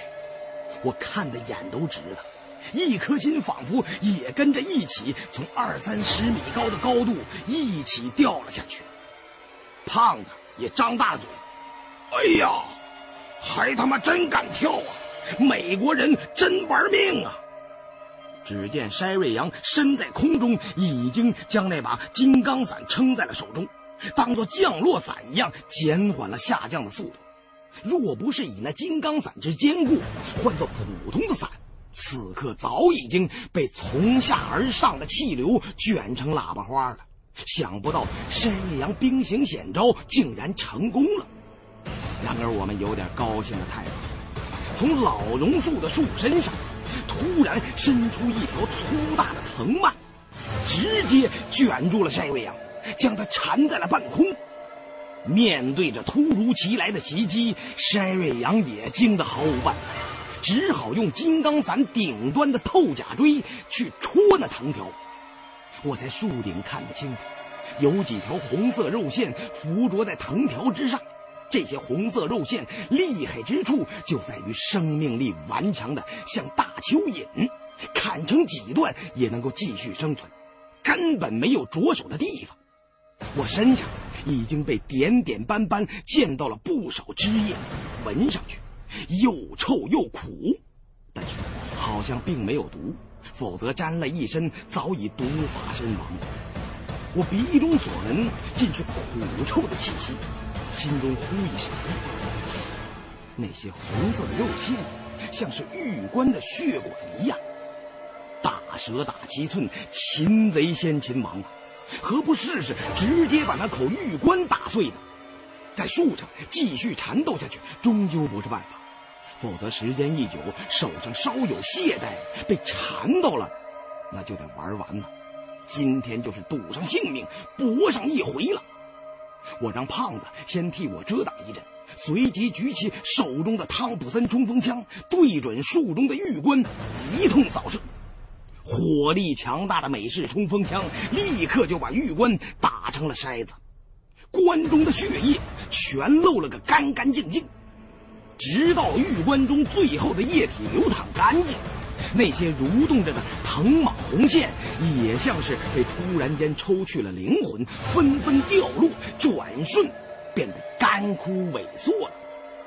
筛瑞阳也从半空落到了地面，他扯住了那条老藤，所以并没有受伤，只是受了一番惊吓，脸色略显苍白。我和胖子急忙从树上下来。三人惊魂稍定，这场说来就来的遭遇战前后不过几分钟，而在我们看来，却显得激烈而又漫长。我刚要对筛瑞阳和胖子说话，突然整个地面强烈的抖动了一下，两株老榕树渐渐支撑不住，根茎的断裂声响不绝于耳，好像树下有什么巨大的动物正要破土而出。把那整株两千余年的老树连根带树都顶了起来，天上的雷声更加猛烈了，地面裂开的口子冒出一缕缕的黑烟，雷暴、黑烟、地裂组成了一个以老树为中心的漩涡，把我们团团包围。纠缠在一起的老榕树，由于树中全是大小窟窿。平时全指着从玉棺中生长出来的红色肉馅支撑，此时失去了依凭，头重脚轻，被地下的庞然大物一拱，便从侧面轰然而倒。树中那口被我用汤普森冲锋枪打烂的玉棺也随着掉落到地面上，玉棺中的积液已经全部流尽。只剩下赤身裸体的白胡子老头尸体，还有那被剥了皮寄生在关主身体上的藤蟒，这一人一蟒完全纠结在一起滚了出来，瞬间万变，还不到三秒钟的时间，就化为一堆焦黑干枯的木炭。我们不知下面究竟会出来什么，都向后退了几步。我拉开枪栓，把枪口对准树根。胖子则早已从背包中拿了丙烷喷射器，想要演一场火烧连营。旁边的筛瑞阳却用手压住了我的枪口：“哎，别急着动手，好像是个石头雕像，看清楚了再说。”只见老榕树的根茎缓缓从泥土中脱离。这两株老树的树冠之大，在这片森林中已经是极为罕见，而延伸在地下的根茎更大过树冠三倍有余。这些树蔓根茎全部从土中脱离，那是多大的动静？地面就好像是裂开了一张黑洞洞的大嘴，忽然间天地抖动，阴云更加厚重低垂。黑云滚滚直压在丛林上方，轰隆隆的雷声已经没有界限，响成了一片了。随着老树的倒塌，从泥土中升起来一只巨大的石头碧玺，身上附着一截短碑。这只碧玺之大，我们三人平生从未所见，粗一估量，恐怕不下数千斤。老榕树的根茎都裹在碧玺身上，看来他是被人为的压在了树下。这只碧玺举手昂扬，龟尾屈身，四足着地，做出匍匐的姿势。隆起的龟甲上是云座，短碑就立在这云座之上，一股黑气从碧隙山下冒出，直冲上青天。过了半天，方才散尽，天上的乌云也随之散去。此时，四周的空气中充满了雷暴过后的臭氧味道。我们在远处望着，直到地面彻底恢复了平静，确认不会再有危险了，这才走到近处查看。胖子祈祷：“哎呀，老胡啊，这么一只大赑屃，当初咱俩串联到泰安逛岱庙的时候，也未曾见过如此大的。这几千年前的古物，要拉回去，虽然费些力气。”嗯，却也算件宝贝呀。小胖，我发现你的审美观有点接近于德国纳粹。只要个大，就全他妈是好的。这么大的东西，就算你弄回去，也不会有人愿意买呀。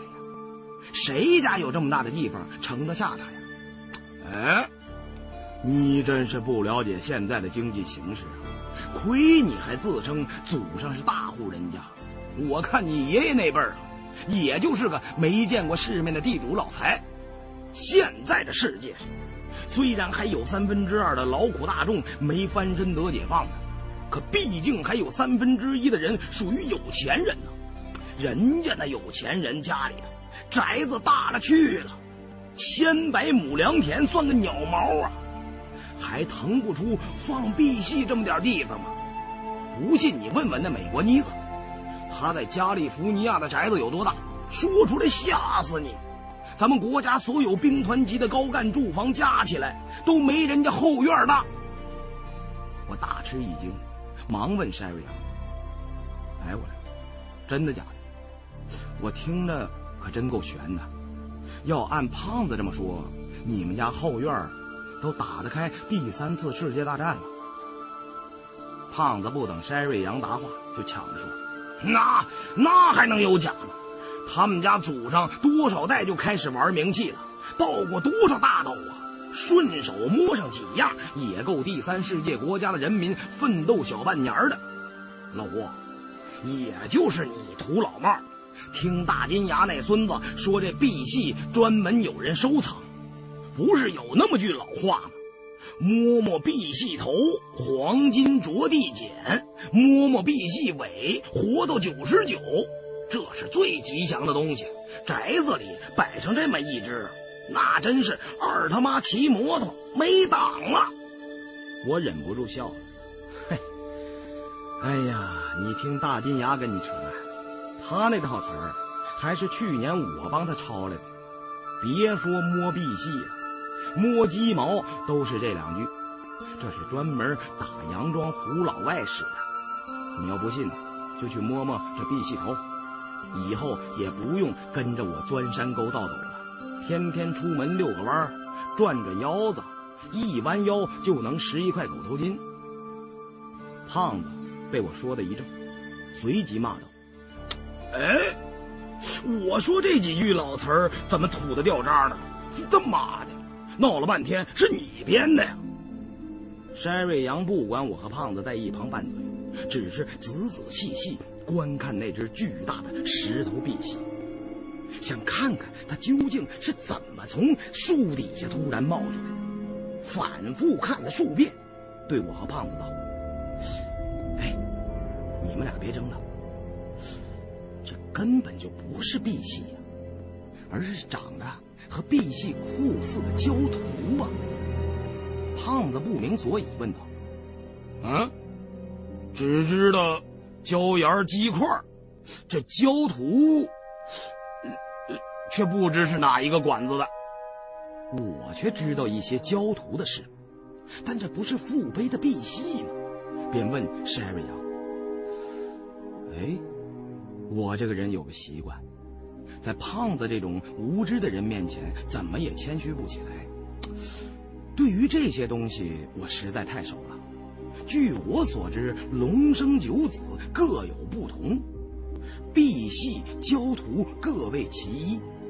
焦土是用来镇门户的，我觉得这只石兽应该是长得好像老龟一样的碧玺。山瑞阳点头道：“哈，没错，这石兽外形啊，确实像父辈的奇兽碧玺。但是，你看它整体都是圆雕手法制造，龟甲纹路清晰，但是唯独四只爪子形状尖锐，像是锋利的武器，口中全是利齿，这些都和焦土的特征吻合，只不过。”可能由于古滇国地域文化不同，使得这只焦土与中原地区的有些区别。筛瑞阳说罢，又取出孙教授所拍的照片让我们看。照片中是献王祭天礼地的六兽，其中有一只与这石头焦土十分相似。他仔细对照，果然这只焦图头顶也有一个眼形的圆球，不过。先前被树根遮挡，没有看见。筛瑞阳接着说道：“古书中记载，焦土好避，有镇宅辟邪之意。这焦土的作用，主要是用于镇压王墓附近的邪气，在王墓完工后埋在外围，就像是现代建筑仪式中奠基典礼。我之所以推断它是焦土，最重要的原因。”是他背上的短碑，这根本不是普通的石碑，有可能是献王墓的灵谱。三个人都登上石兽后背的龟甲，用伞兵刀轻轻剥落灵谱上的泥土，上面雕刻的文字和图案逐渐显露出来。果然不出山瑞阳所料，此刻我和胖子也不得不服啊，今天露了怯。只好将来有机会再找回这个场子。筛瑞阳用照相机把刻在石碑上的灵谱一一拍摄下来。这灵谱上的信息多得出乎意料，详尽地叙说了献王墓建造的经过，甚至包括陪陵的部分也都有记述。文具古奥，有些字他认识我，我不认识他，只好再由筛瑞阳加以说明。三人一起逐字逐句地看了下去。灵谱上首先说的是，古滇国是秦始皇下设的三个郡，秦末楚汉并起，天下动荡，这三个郡的首领就采取了闭关锁国的政策，封闭了与北方的交通往来，自立一国。后来，汉朝定了天下基业。但是从汉代立国之始，便受到北方匈奴的威胁，自顾不暇，一直没工夫理会滇王。古滇国的末期，来自北方汉帝国的压力越来越大，国势日非，天心已去。汉武帝向滇王索要上古的神物木尘珠，国内为此产生了激烈的分歧。献王带了真正的木尘珠从滇国中脱离出来，远涉至滇西的崇山峻岭之中。滇王只得以一枚影珠进献给汉武帝。山瑞阳看到这里，有些按耐不住心中的激动了。我最担心的一个问题终于澄清了，因为在历史上埋葬汉武帝的茂陵被农民军挖了个底儿朝天。墓中陪葬的木尘珠就此流落世间，这段历史同献王墓的时间难以对应。原来茂陵中只是一枚冒充的影珠。灵谱上接下来记述道：木尘珠是地母所化的凤凰，自商周时代起就被认为可以通过这件神器修炼成仙，有脱胎换骨之效。但是需要在特殊的地点才能发挥它的作用。周文王曾经把这些内容详细的记录在了天书之中。不过，这些机密始终掌握在统治阶级手中。几乎所有的君主都梦想能够成仙得道，长生不死，永保万年江山，所以都竭尽全力去破解木尘珠的秘密。秦末之时，这件神物流落到了滇南，献王就是因为舍不得这件木尘珠，所以才离国而去，准备到山里找个地方修炼成仙。而献王墓的位置就选在了一处风水术士眼中的神仙洞府。献王墓前后总共修建了二十七年，修建的人力始终维持在十万左右，几乎是倾国之力。除了奴隶，还有许多当地的彝人。我们看到这里都不禁咋舌呀！原来献王这辈子没干别的，把全部的精力都花在了修造他的陵墓之上，想要死后在水龙云中尸解成仙。这事儿多少有些让人难以相信。木尘珠的传说我们已经掌握了不少，但是至今也没有确切的内容。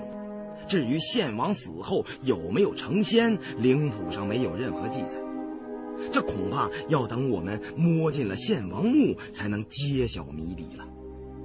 然而灵谱之上只有对献王墓修建经过的记录，至于古墓地宫等等，一个字也没有。其次记录的是陪陵的状况，除了殉葬坑，真正的陪陵只有一位主祭司。在献王入殓之后，从深谷中找来两株能改风水格局的榕树，先将镇灵谱埋入地下，榕树直到其上，然后捉来以人俑饲养的巨蟒，这种蟒在灵谱中被描绘成了青龙，极其凶猛残暴，是遮龙山一带才有的猛兽。当巨蟒吃够了人俑之后，就会昏睡过去。这时候再动手活剥了蟒皮，和大祭司一起装进棺中，蟒肉人体加上桐木棺底，与这榕树就会逐渐长为一体，得以长久的维持肉体不腐不烂。由于那口玉棺被损了。这里的风水格局一破，压制在地下几千年的地气得以宣泄，雷暴黑云都是地脉产生了变化，这才把埋在树下的镇灵谱拱了出来。最后，镇灵谱上还有些洪德宋公的描写，都没有什么大用。胖子见没有记载献王墓中都有何种珍奇的陪葬品，不免有些失落。而在我看来，这些信息已经足够让我们顺利找到目标了。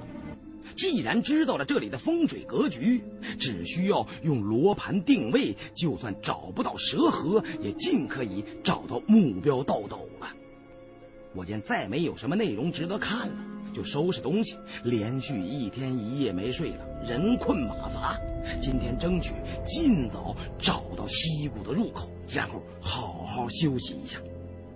山瑞阳见我和胖子准备要收拾东西出发了，便说道：“哎，别急呀，镇灵谱背面还有一些内容，咱们再看看，别落下什么才好。”我只好又转到另一边，看那镇灵谱后面还有什么内容。山瑞阳已经把上面的泥土刮净了，我们凑过去一看，都作声不得。原来镇灵谱背面是整面的浮雕。一座穷天下之庄严的壮丽宫殿悬浮在天空的霓虹云霞之上，难道那献王墓竟是造在天上不成？镇灵谱的浮雕中，最高处有一座金碧辉煌的宫殿，月城、角楼、内城。义碑、阙台、神墙、碑亭、祭殿、灵台等建筑一应俱全，后面的山川都是远景。宫殿下没有山丘基石，而是数道霞光红影凌空不烟，四周有飞龙缠护，显示出一派超凡脱俗的神仙楼阁风采。再下面表现的是玄宫下的神道。神道两边山岭绵延，高耸的山峰森森然、巍巍然，衬托的空中楼阁更加威严。这条神道应该就是那条名为崇古的溪谷了。胖子看罢笑道：“嘿嘿，献王老儿想做神仙想疯了，连墓都造得如同玉皇大帝的天宫一样，还他妈在天上盖楼，不如直接埋到月球上多好啊！筛瑞阳说：“所有的线索都说王墓在水龙晕中，即便那水龙晕再神奇。”我也不相信这世界上存在违背物理原则的场所。这镇灵谱背面的浮雕，一定是经过了艺术加工，或是另有所指啊！我对筛瑞阳和胖子说：“嗨，所谓的水龙，不过就是指流量大的瀑布，那种晕，就是水汽升腾产生的霓虹，有形无质。”所以被古人视为仙人桥，不可能在上面建造建筑物的。咱们看到的这座宫殿雕刻，应该不是王墓，而是王墓的地面祭祀设施，叫做明楼。按秦汉制，王墓的地宫应该在这座明楼地下十丈以下的地方。这种传统一直被保留到清末。山瑞阳问。如果是祭祀明楼，也就是说，献王死后每隔一段特定的时间，便会有人进到明楼中举行祭拜的仪式。可是根据人皮地图上的记载，王墓四周设有长久不散的有毒瘴气，外人无法进入。那祭拜献王的人又是从哪进去的呢？难道说？还有一条密道可以穿过毒雾吗？山谷中瘴气产生的原因不外乎两种，一种是由于地形地势的缘故，深山幽谷，空气不流通，加上过于潮湿，腐烂的动植物混杂在其中，就会产生有毒的瘴气。还有另一种，可能是在王墓完工、献王入殓之后。利用了虫谷中低凹的地形，在深处不通风的地方种植特殊的植物，这些植物本身就带毒，这样一来就形成了一道拱卫王墓的屏障。不过，也不一定是有毒植物。秦汉时期，从硫化汞中提炼水银的技术已经非常成熟，也有可能是在附近放置了大量的汞。时间一久，汞挥发在空气中，形成毒气。只是这种可能性不大。即使山谷中空气再不流通，毕竟也是暴露的空间，总有散去的一日。除非建造献王墓的工匠们另有办法。三人商议了一番，又取出瞎子那张人皮地图进行对照，发现人皮地图比镇灵谱少了一点东西。镇灵谱背面的石刻上，在溪谷中的一处地方刻着一只奇形怪状的蟾蜍，蟾蜍嘴大张着。靠近献王墓的地方也有一只对称的蟾蜍，同样张着大嘴。而在人皮地图上，只有溪谷中的这一只蟾蜍，而且蟾蜍的嘴是闭着的。绘制人皮地图给滇王的人对账务之后的情形一无所知，只大致标准了外围的一些特征。很显然，献王墓内部的情况属于绝对机密，并不是每个人都能知道的。这个小小的区别，如果不留意的话，很难察觉到，因为镇灵谱与人皮地图上都有很多珍禽异兽。这些动物并不见得真实存在于献王墓的附近，有些只是象征性的意义。这和古时人们的世界观有关系，就如同有些古代的地图用龙代表河流，用灵龟表示雄伟的山峰一样。这只蟾蜍很不起眼，说是蟾蜍似乎都不太准确。形状虽然像，但是姿势绝对不像。面目十分可憎，腹部圆鼓，下肢着地，前肢做推门状，举在胸前，高举着头，双眼圆瞪，好像是死不瞑目一样。鼻孔上翻朝天，一张怪嘴大的和身体不成比例。我指着镇灵谱上的蟾蜍说：“这里一外一里，两只蟾蜍完全对称。整个图中，谷内谷外对称的地方只有这一处，很可能就是祭祀时从地下穿过毒瘴的通道。蟾蜍的怪嘴，应该就是大门。人皮地图上只标有一只，那是绘图的人不知道内部的情况。”咱们只要在虫谷中找到这个地方，就可以进入深处的献王墓了。山瑞阳对我的判断表示赞同，而胖子根本就没听明白，只好跟着听喝就是。我们又反复在途中确认了数遍，只要能找到那条溪谷，便有把握找到可能藏有密道的蟾蜍了。我们从焦土背上下来，回首四顾。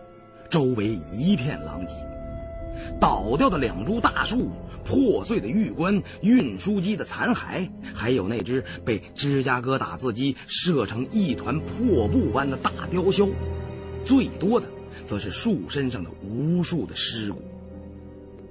胖子用脚踢了踢地上的死雕鸮，妈的，大的稀烂了，要不然拔了毛烤烤，今天的午饭就算是有了。我对胖子说：“先别管那只死鸟了，你再去机舱里看看，还有没有什么能用的枪支弹药。”飞行运输机的残骸已经摔得彻底散了架。胖子扒开破损的机壳，在里面乱翻，寻找还能用的东西。我和山瑞阳则去把那具美国空军飞行员的骸骨清理出来。我把他的手中双头夹取下来，捏了几下。滴答作响，心想那玉棺中渗出来的鲜血滴在玉石上，也是滴滴答答的声音。雕鸮在机舱里啄食树隙，也发出像是信号般的声响。还有藤蟒撞击玉棺发出的声音，那段鬼信号的代码究竟是哪里传出来的？恐怕已经无法确认。我更愿意相信是美国飞行员的亡灵在向我们发出警告。不过有一样特殊的东西引起了我们的注意，就是这具飞行员身上穿的服装标记是属于轰炸机编队的，而不是运输机。另外，他背后还有一块已经糟烂的白布，上面写着“美国空军来华助战，军民人等一体协助”。这说明他并不是这架飞行运输机的成员。这一带。气候复杂，由于高山盆地落差太大，气流气压极不稳定，倒确实可以说是一块飞机的牧场。也许在这附近还有其他的坠毁飞机，而这位幸存者在走出丛林的时候成了玉棺的牺牲品。于是我用工兵铲在地上挖了个坑，想把飞行员的尸体掩埋了。但是发现这里地下太湿，而且全是各种植物的根系，根本就不适合埋人。怪不得那位祭司要葬在树上。我和山瑞阳商量，决定暂时先把那架 C 型运输机的机舱残骸当做棺材，把他的尸骨暂时寄存在里面。回去后再通知他们的人来取回国去。这时，胖子已经捡了三四支完好的汤普森冲锋枪，还有十余个弹匣弹鼓。当下一齐帮手，把那美国人的尸骨用一张薄毯卷了，塞进机舱里面，然后用石头堵住机舱的缺口。山瑞阳用树枝绑了个十字架，竖在运输机的残骸前面。我们肃立在十字架前。山瑞阳默诵了几句圣经，希望这位为人类自由而牺牲的美国空军能够安息。这情形让我想起了在前线面对牺牲战友的遗体，忽然觉得鼻子有点发酸，急忙使劲眨了眨眼，抬头望向了天空。胖子忽然向前走上两步，说道：“安息吧，亲爱的朋友。”我明白你未完成的心愿，辉煌的战后建设的重任由我们承担。安息吧，亲爱的朋友。白云蓝天为你谱赞歌，清风鼎鼎为你传花环。满山的鲜花告诉我们，这里有一位烈士长眠。我对胖子的言行一向是无可奈何，哭笑不得。眼见天色已经近午了，再耽搁下去，今天又到不了溪谷的入口了，便招呼他们动身启程。虽然汤普森冲锋枪的自重很大，但是经过这个漫长的夜晚，我们充分的体会到了冲锋枪在丛林中的重要性。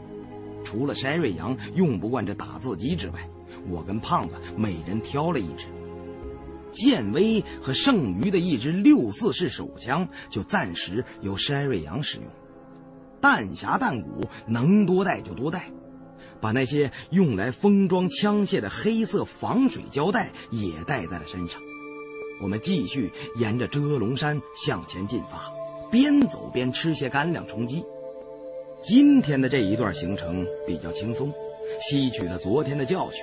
尽量选靠近山脉的坡地行走，山脉和森林相接的部分，植物比丛林深处稀疏不少，既没有丛林中的潮湿闷热，也没有山上海拔太高产生的寒冷，一阵阵植物的清香沁人心脾，顿觉神清气爽，头脑也为之清醒，一天一夜的困乏似乎也解了不少。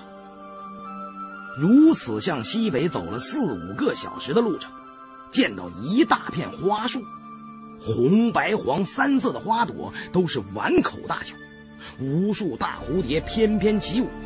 有一条不小的溪流自花树丛中经过，深处是一片林上林，也就是高大的树木集中在了一起，层层叠叠，比附近的植物明显高出一半。这条蜿蜒曲折的溪，可能就是当地人说的蛇爬子河了。蛇河水系在这一带都集中在地下，地表只有这条溪流。溪水流过花树丛，经过一大片林上林，流入远处幽深的山谷，望远镜也看不到山谷里面的情形。我取出人皮地图，找了找附近的参照物。确认无误，这里就是虫谷的入口。经过这一段，随着地势越来越低，水流量逐渐增大，修造献王墓时留下的堤坝应该就在前方。地面上虽然杂草丛生，大部分都被植物完全覆盖，但是仍可以看到一些砖瓦的残片，应该就是王墓神道的遗迹。我们见终于到了虫谷，都不由得精神为之一振，加快脚步前进，准备到了低墙遗迹附近就安营休息。信步走入了那片花树。初时，这些低矮的花树争相开放，五颜六色，说不尽的姹紫嫣红；而在树丛深处，则一色的皆为红花红叶。放眼望去，如一团团巨大的火云，成群的金丝凤尾蝶穿梭在红花丛中。这里真是神仙般的去处，比起不远处我们过夜的那片阴森丛林，简直是两个世界。胖子说道：“哎呀，可惜那两把捕虫网都不知道丢到哪里去了。”否则，咱们捉上几百只蝴蝶，拿回北京做标本卖了，也能赚大钱。看来这世上来钱的道不少啊，只是不出来见识，在城里待着，又怎么能想得到呢？是艾瑞阳说：“这些红花红叶的花树，叫做羽裂圣蕨，形成时间在第三纪以前，距今呢，已有几千万年了。”同代的生物在沧桑巨变中基本灭绝了，圣蕨则成了孑遗植物。它主要生长在幽暗、清凉的密林之中。这些异种大蝴蝶恐怕也只在这附近才有。你一次捉了几百只，岂不是要让这种稀有的金钱蝴蝶和羽猎圣爵一起灭绝了吗？真是的，你这人就是喜欢给别人上课。我只是顺口说说而已。真让胖爷来捉蝴蝶，我还耐不住那性子呢。小蝴蝶随便捉捉就没了，哪有倒斗来的实惠啊？一件名气便足够小半辈子吃喝享用的。三人边说边在花树间穿行，循着古神道的遗迹，来到了花树丛和林木相接的地带。这里就是虫谷的入口。随着逐渐接近献王墓，古时的遗迹也越来越明显。谷口有光秃秃的两座石山，十分刺眼。只是这里被林上林遮蔽，从外边看完全看不到里面的光秃石山。谁也没想到，这么茂密的丛林中有这么两块寸草不生的巨大山石，突兀而又怪异。我们举目观瞧，都觉得这两块石头像什么东西。再仔细一看，石上各用黑色颜料画着一只眼睛。不过，不是木尘珠那种眼球造型，而是带有睫毛的眼睛，目光深邃威严。虽然构图粗糙，却极为传神。难道这是在预示着已经死去的献王正在用他的双眼注视着每一个胆敢进入这条山谷的人吗？筛瑞阳走到近处看了看那块岩石，转身对我们说。这是块一分为二的陨石，附近的坠机事故多半都与它有关。我问沈瑞阳：“我看这两块石头戳在这里，虽然显得突兀，但岩石本身却没什么特别的地方。倘若是陨石，那应该在这里有陨石坑才对呀。你看。”这附近哪里有什么被陨石冲击过的痕迹呀？山瑞阳又看了看自己的手表，对我说：“你看看，你手腕上戴的潜水电子表，现在已经没有时间显示了吧？这石头上有很多结晶体，我估计里面含有某些稀有元素，电子、电路、晶体管和无线电设备都会受到它的影响，可能附近……”坠机事故比较多，与这两块陨石有关。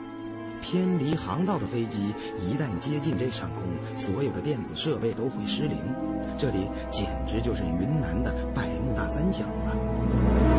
我和胖子都抬起手看了看自己的手表，果然所有的数据全都消失了，就像电池耗尽了一样。我又到那山石近处观看。上面的确有许多微小的结晶体。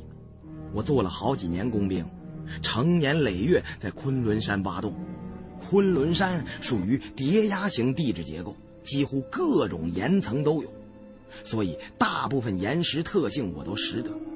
但是这种灰色的结晶矿物岩，我从来都没见过。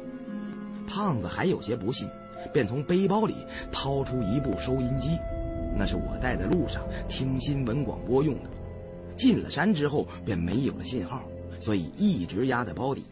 此时拿出来，刚一打开开关，立刻呲啦呲啦传出几声噪音，随后任凭怎么折腾也没有了动静。胖子奇道：“哎，真他妈奇怪啊！还有这种石头，不知道国际上成交价格多少钱一两啊？”咱们先收点回去研究研究。说罢，拿起登山镐就想动手去岩石上敲几块样本下来。我急忙拦住，对胖子说：“哎，别动，万一有辐射怎么办？我记得好像在哪儿看过，陨石里面都有放射性物质，被辐射到就先掉头发，然后全身腐烂而死。”山瑞阳在旁说道。并不是所有的陨石都有放射性物质，这块里面可能有某些电磁能量，所以才对电子设备有严重的干扰。这块陨石可能不是掉落在这里的，而是后来搬到谷口的。作为王墓入口的标志。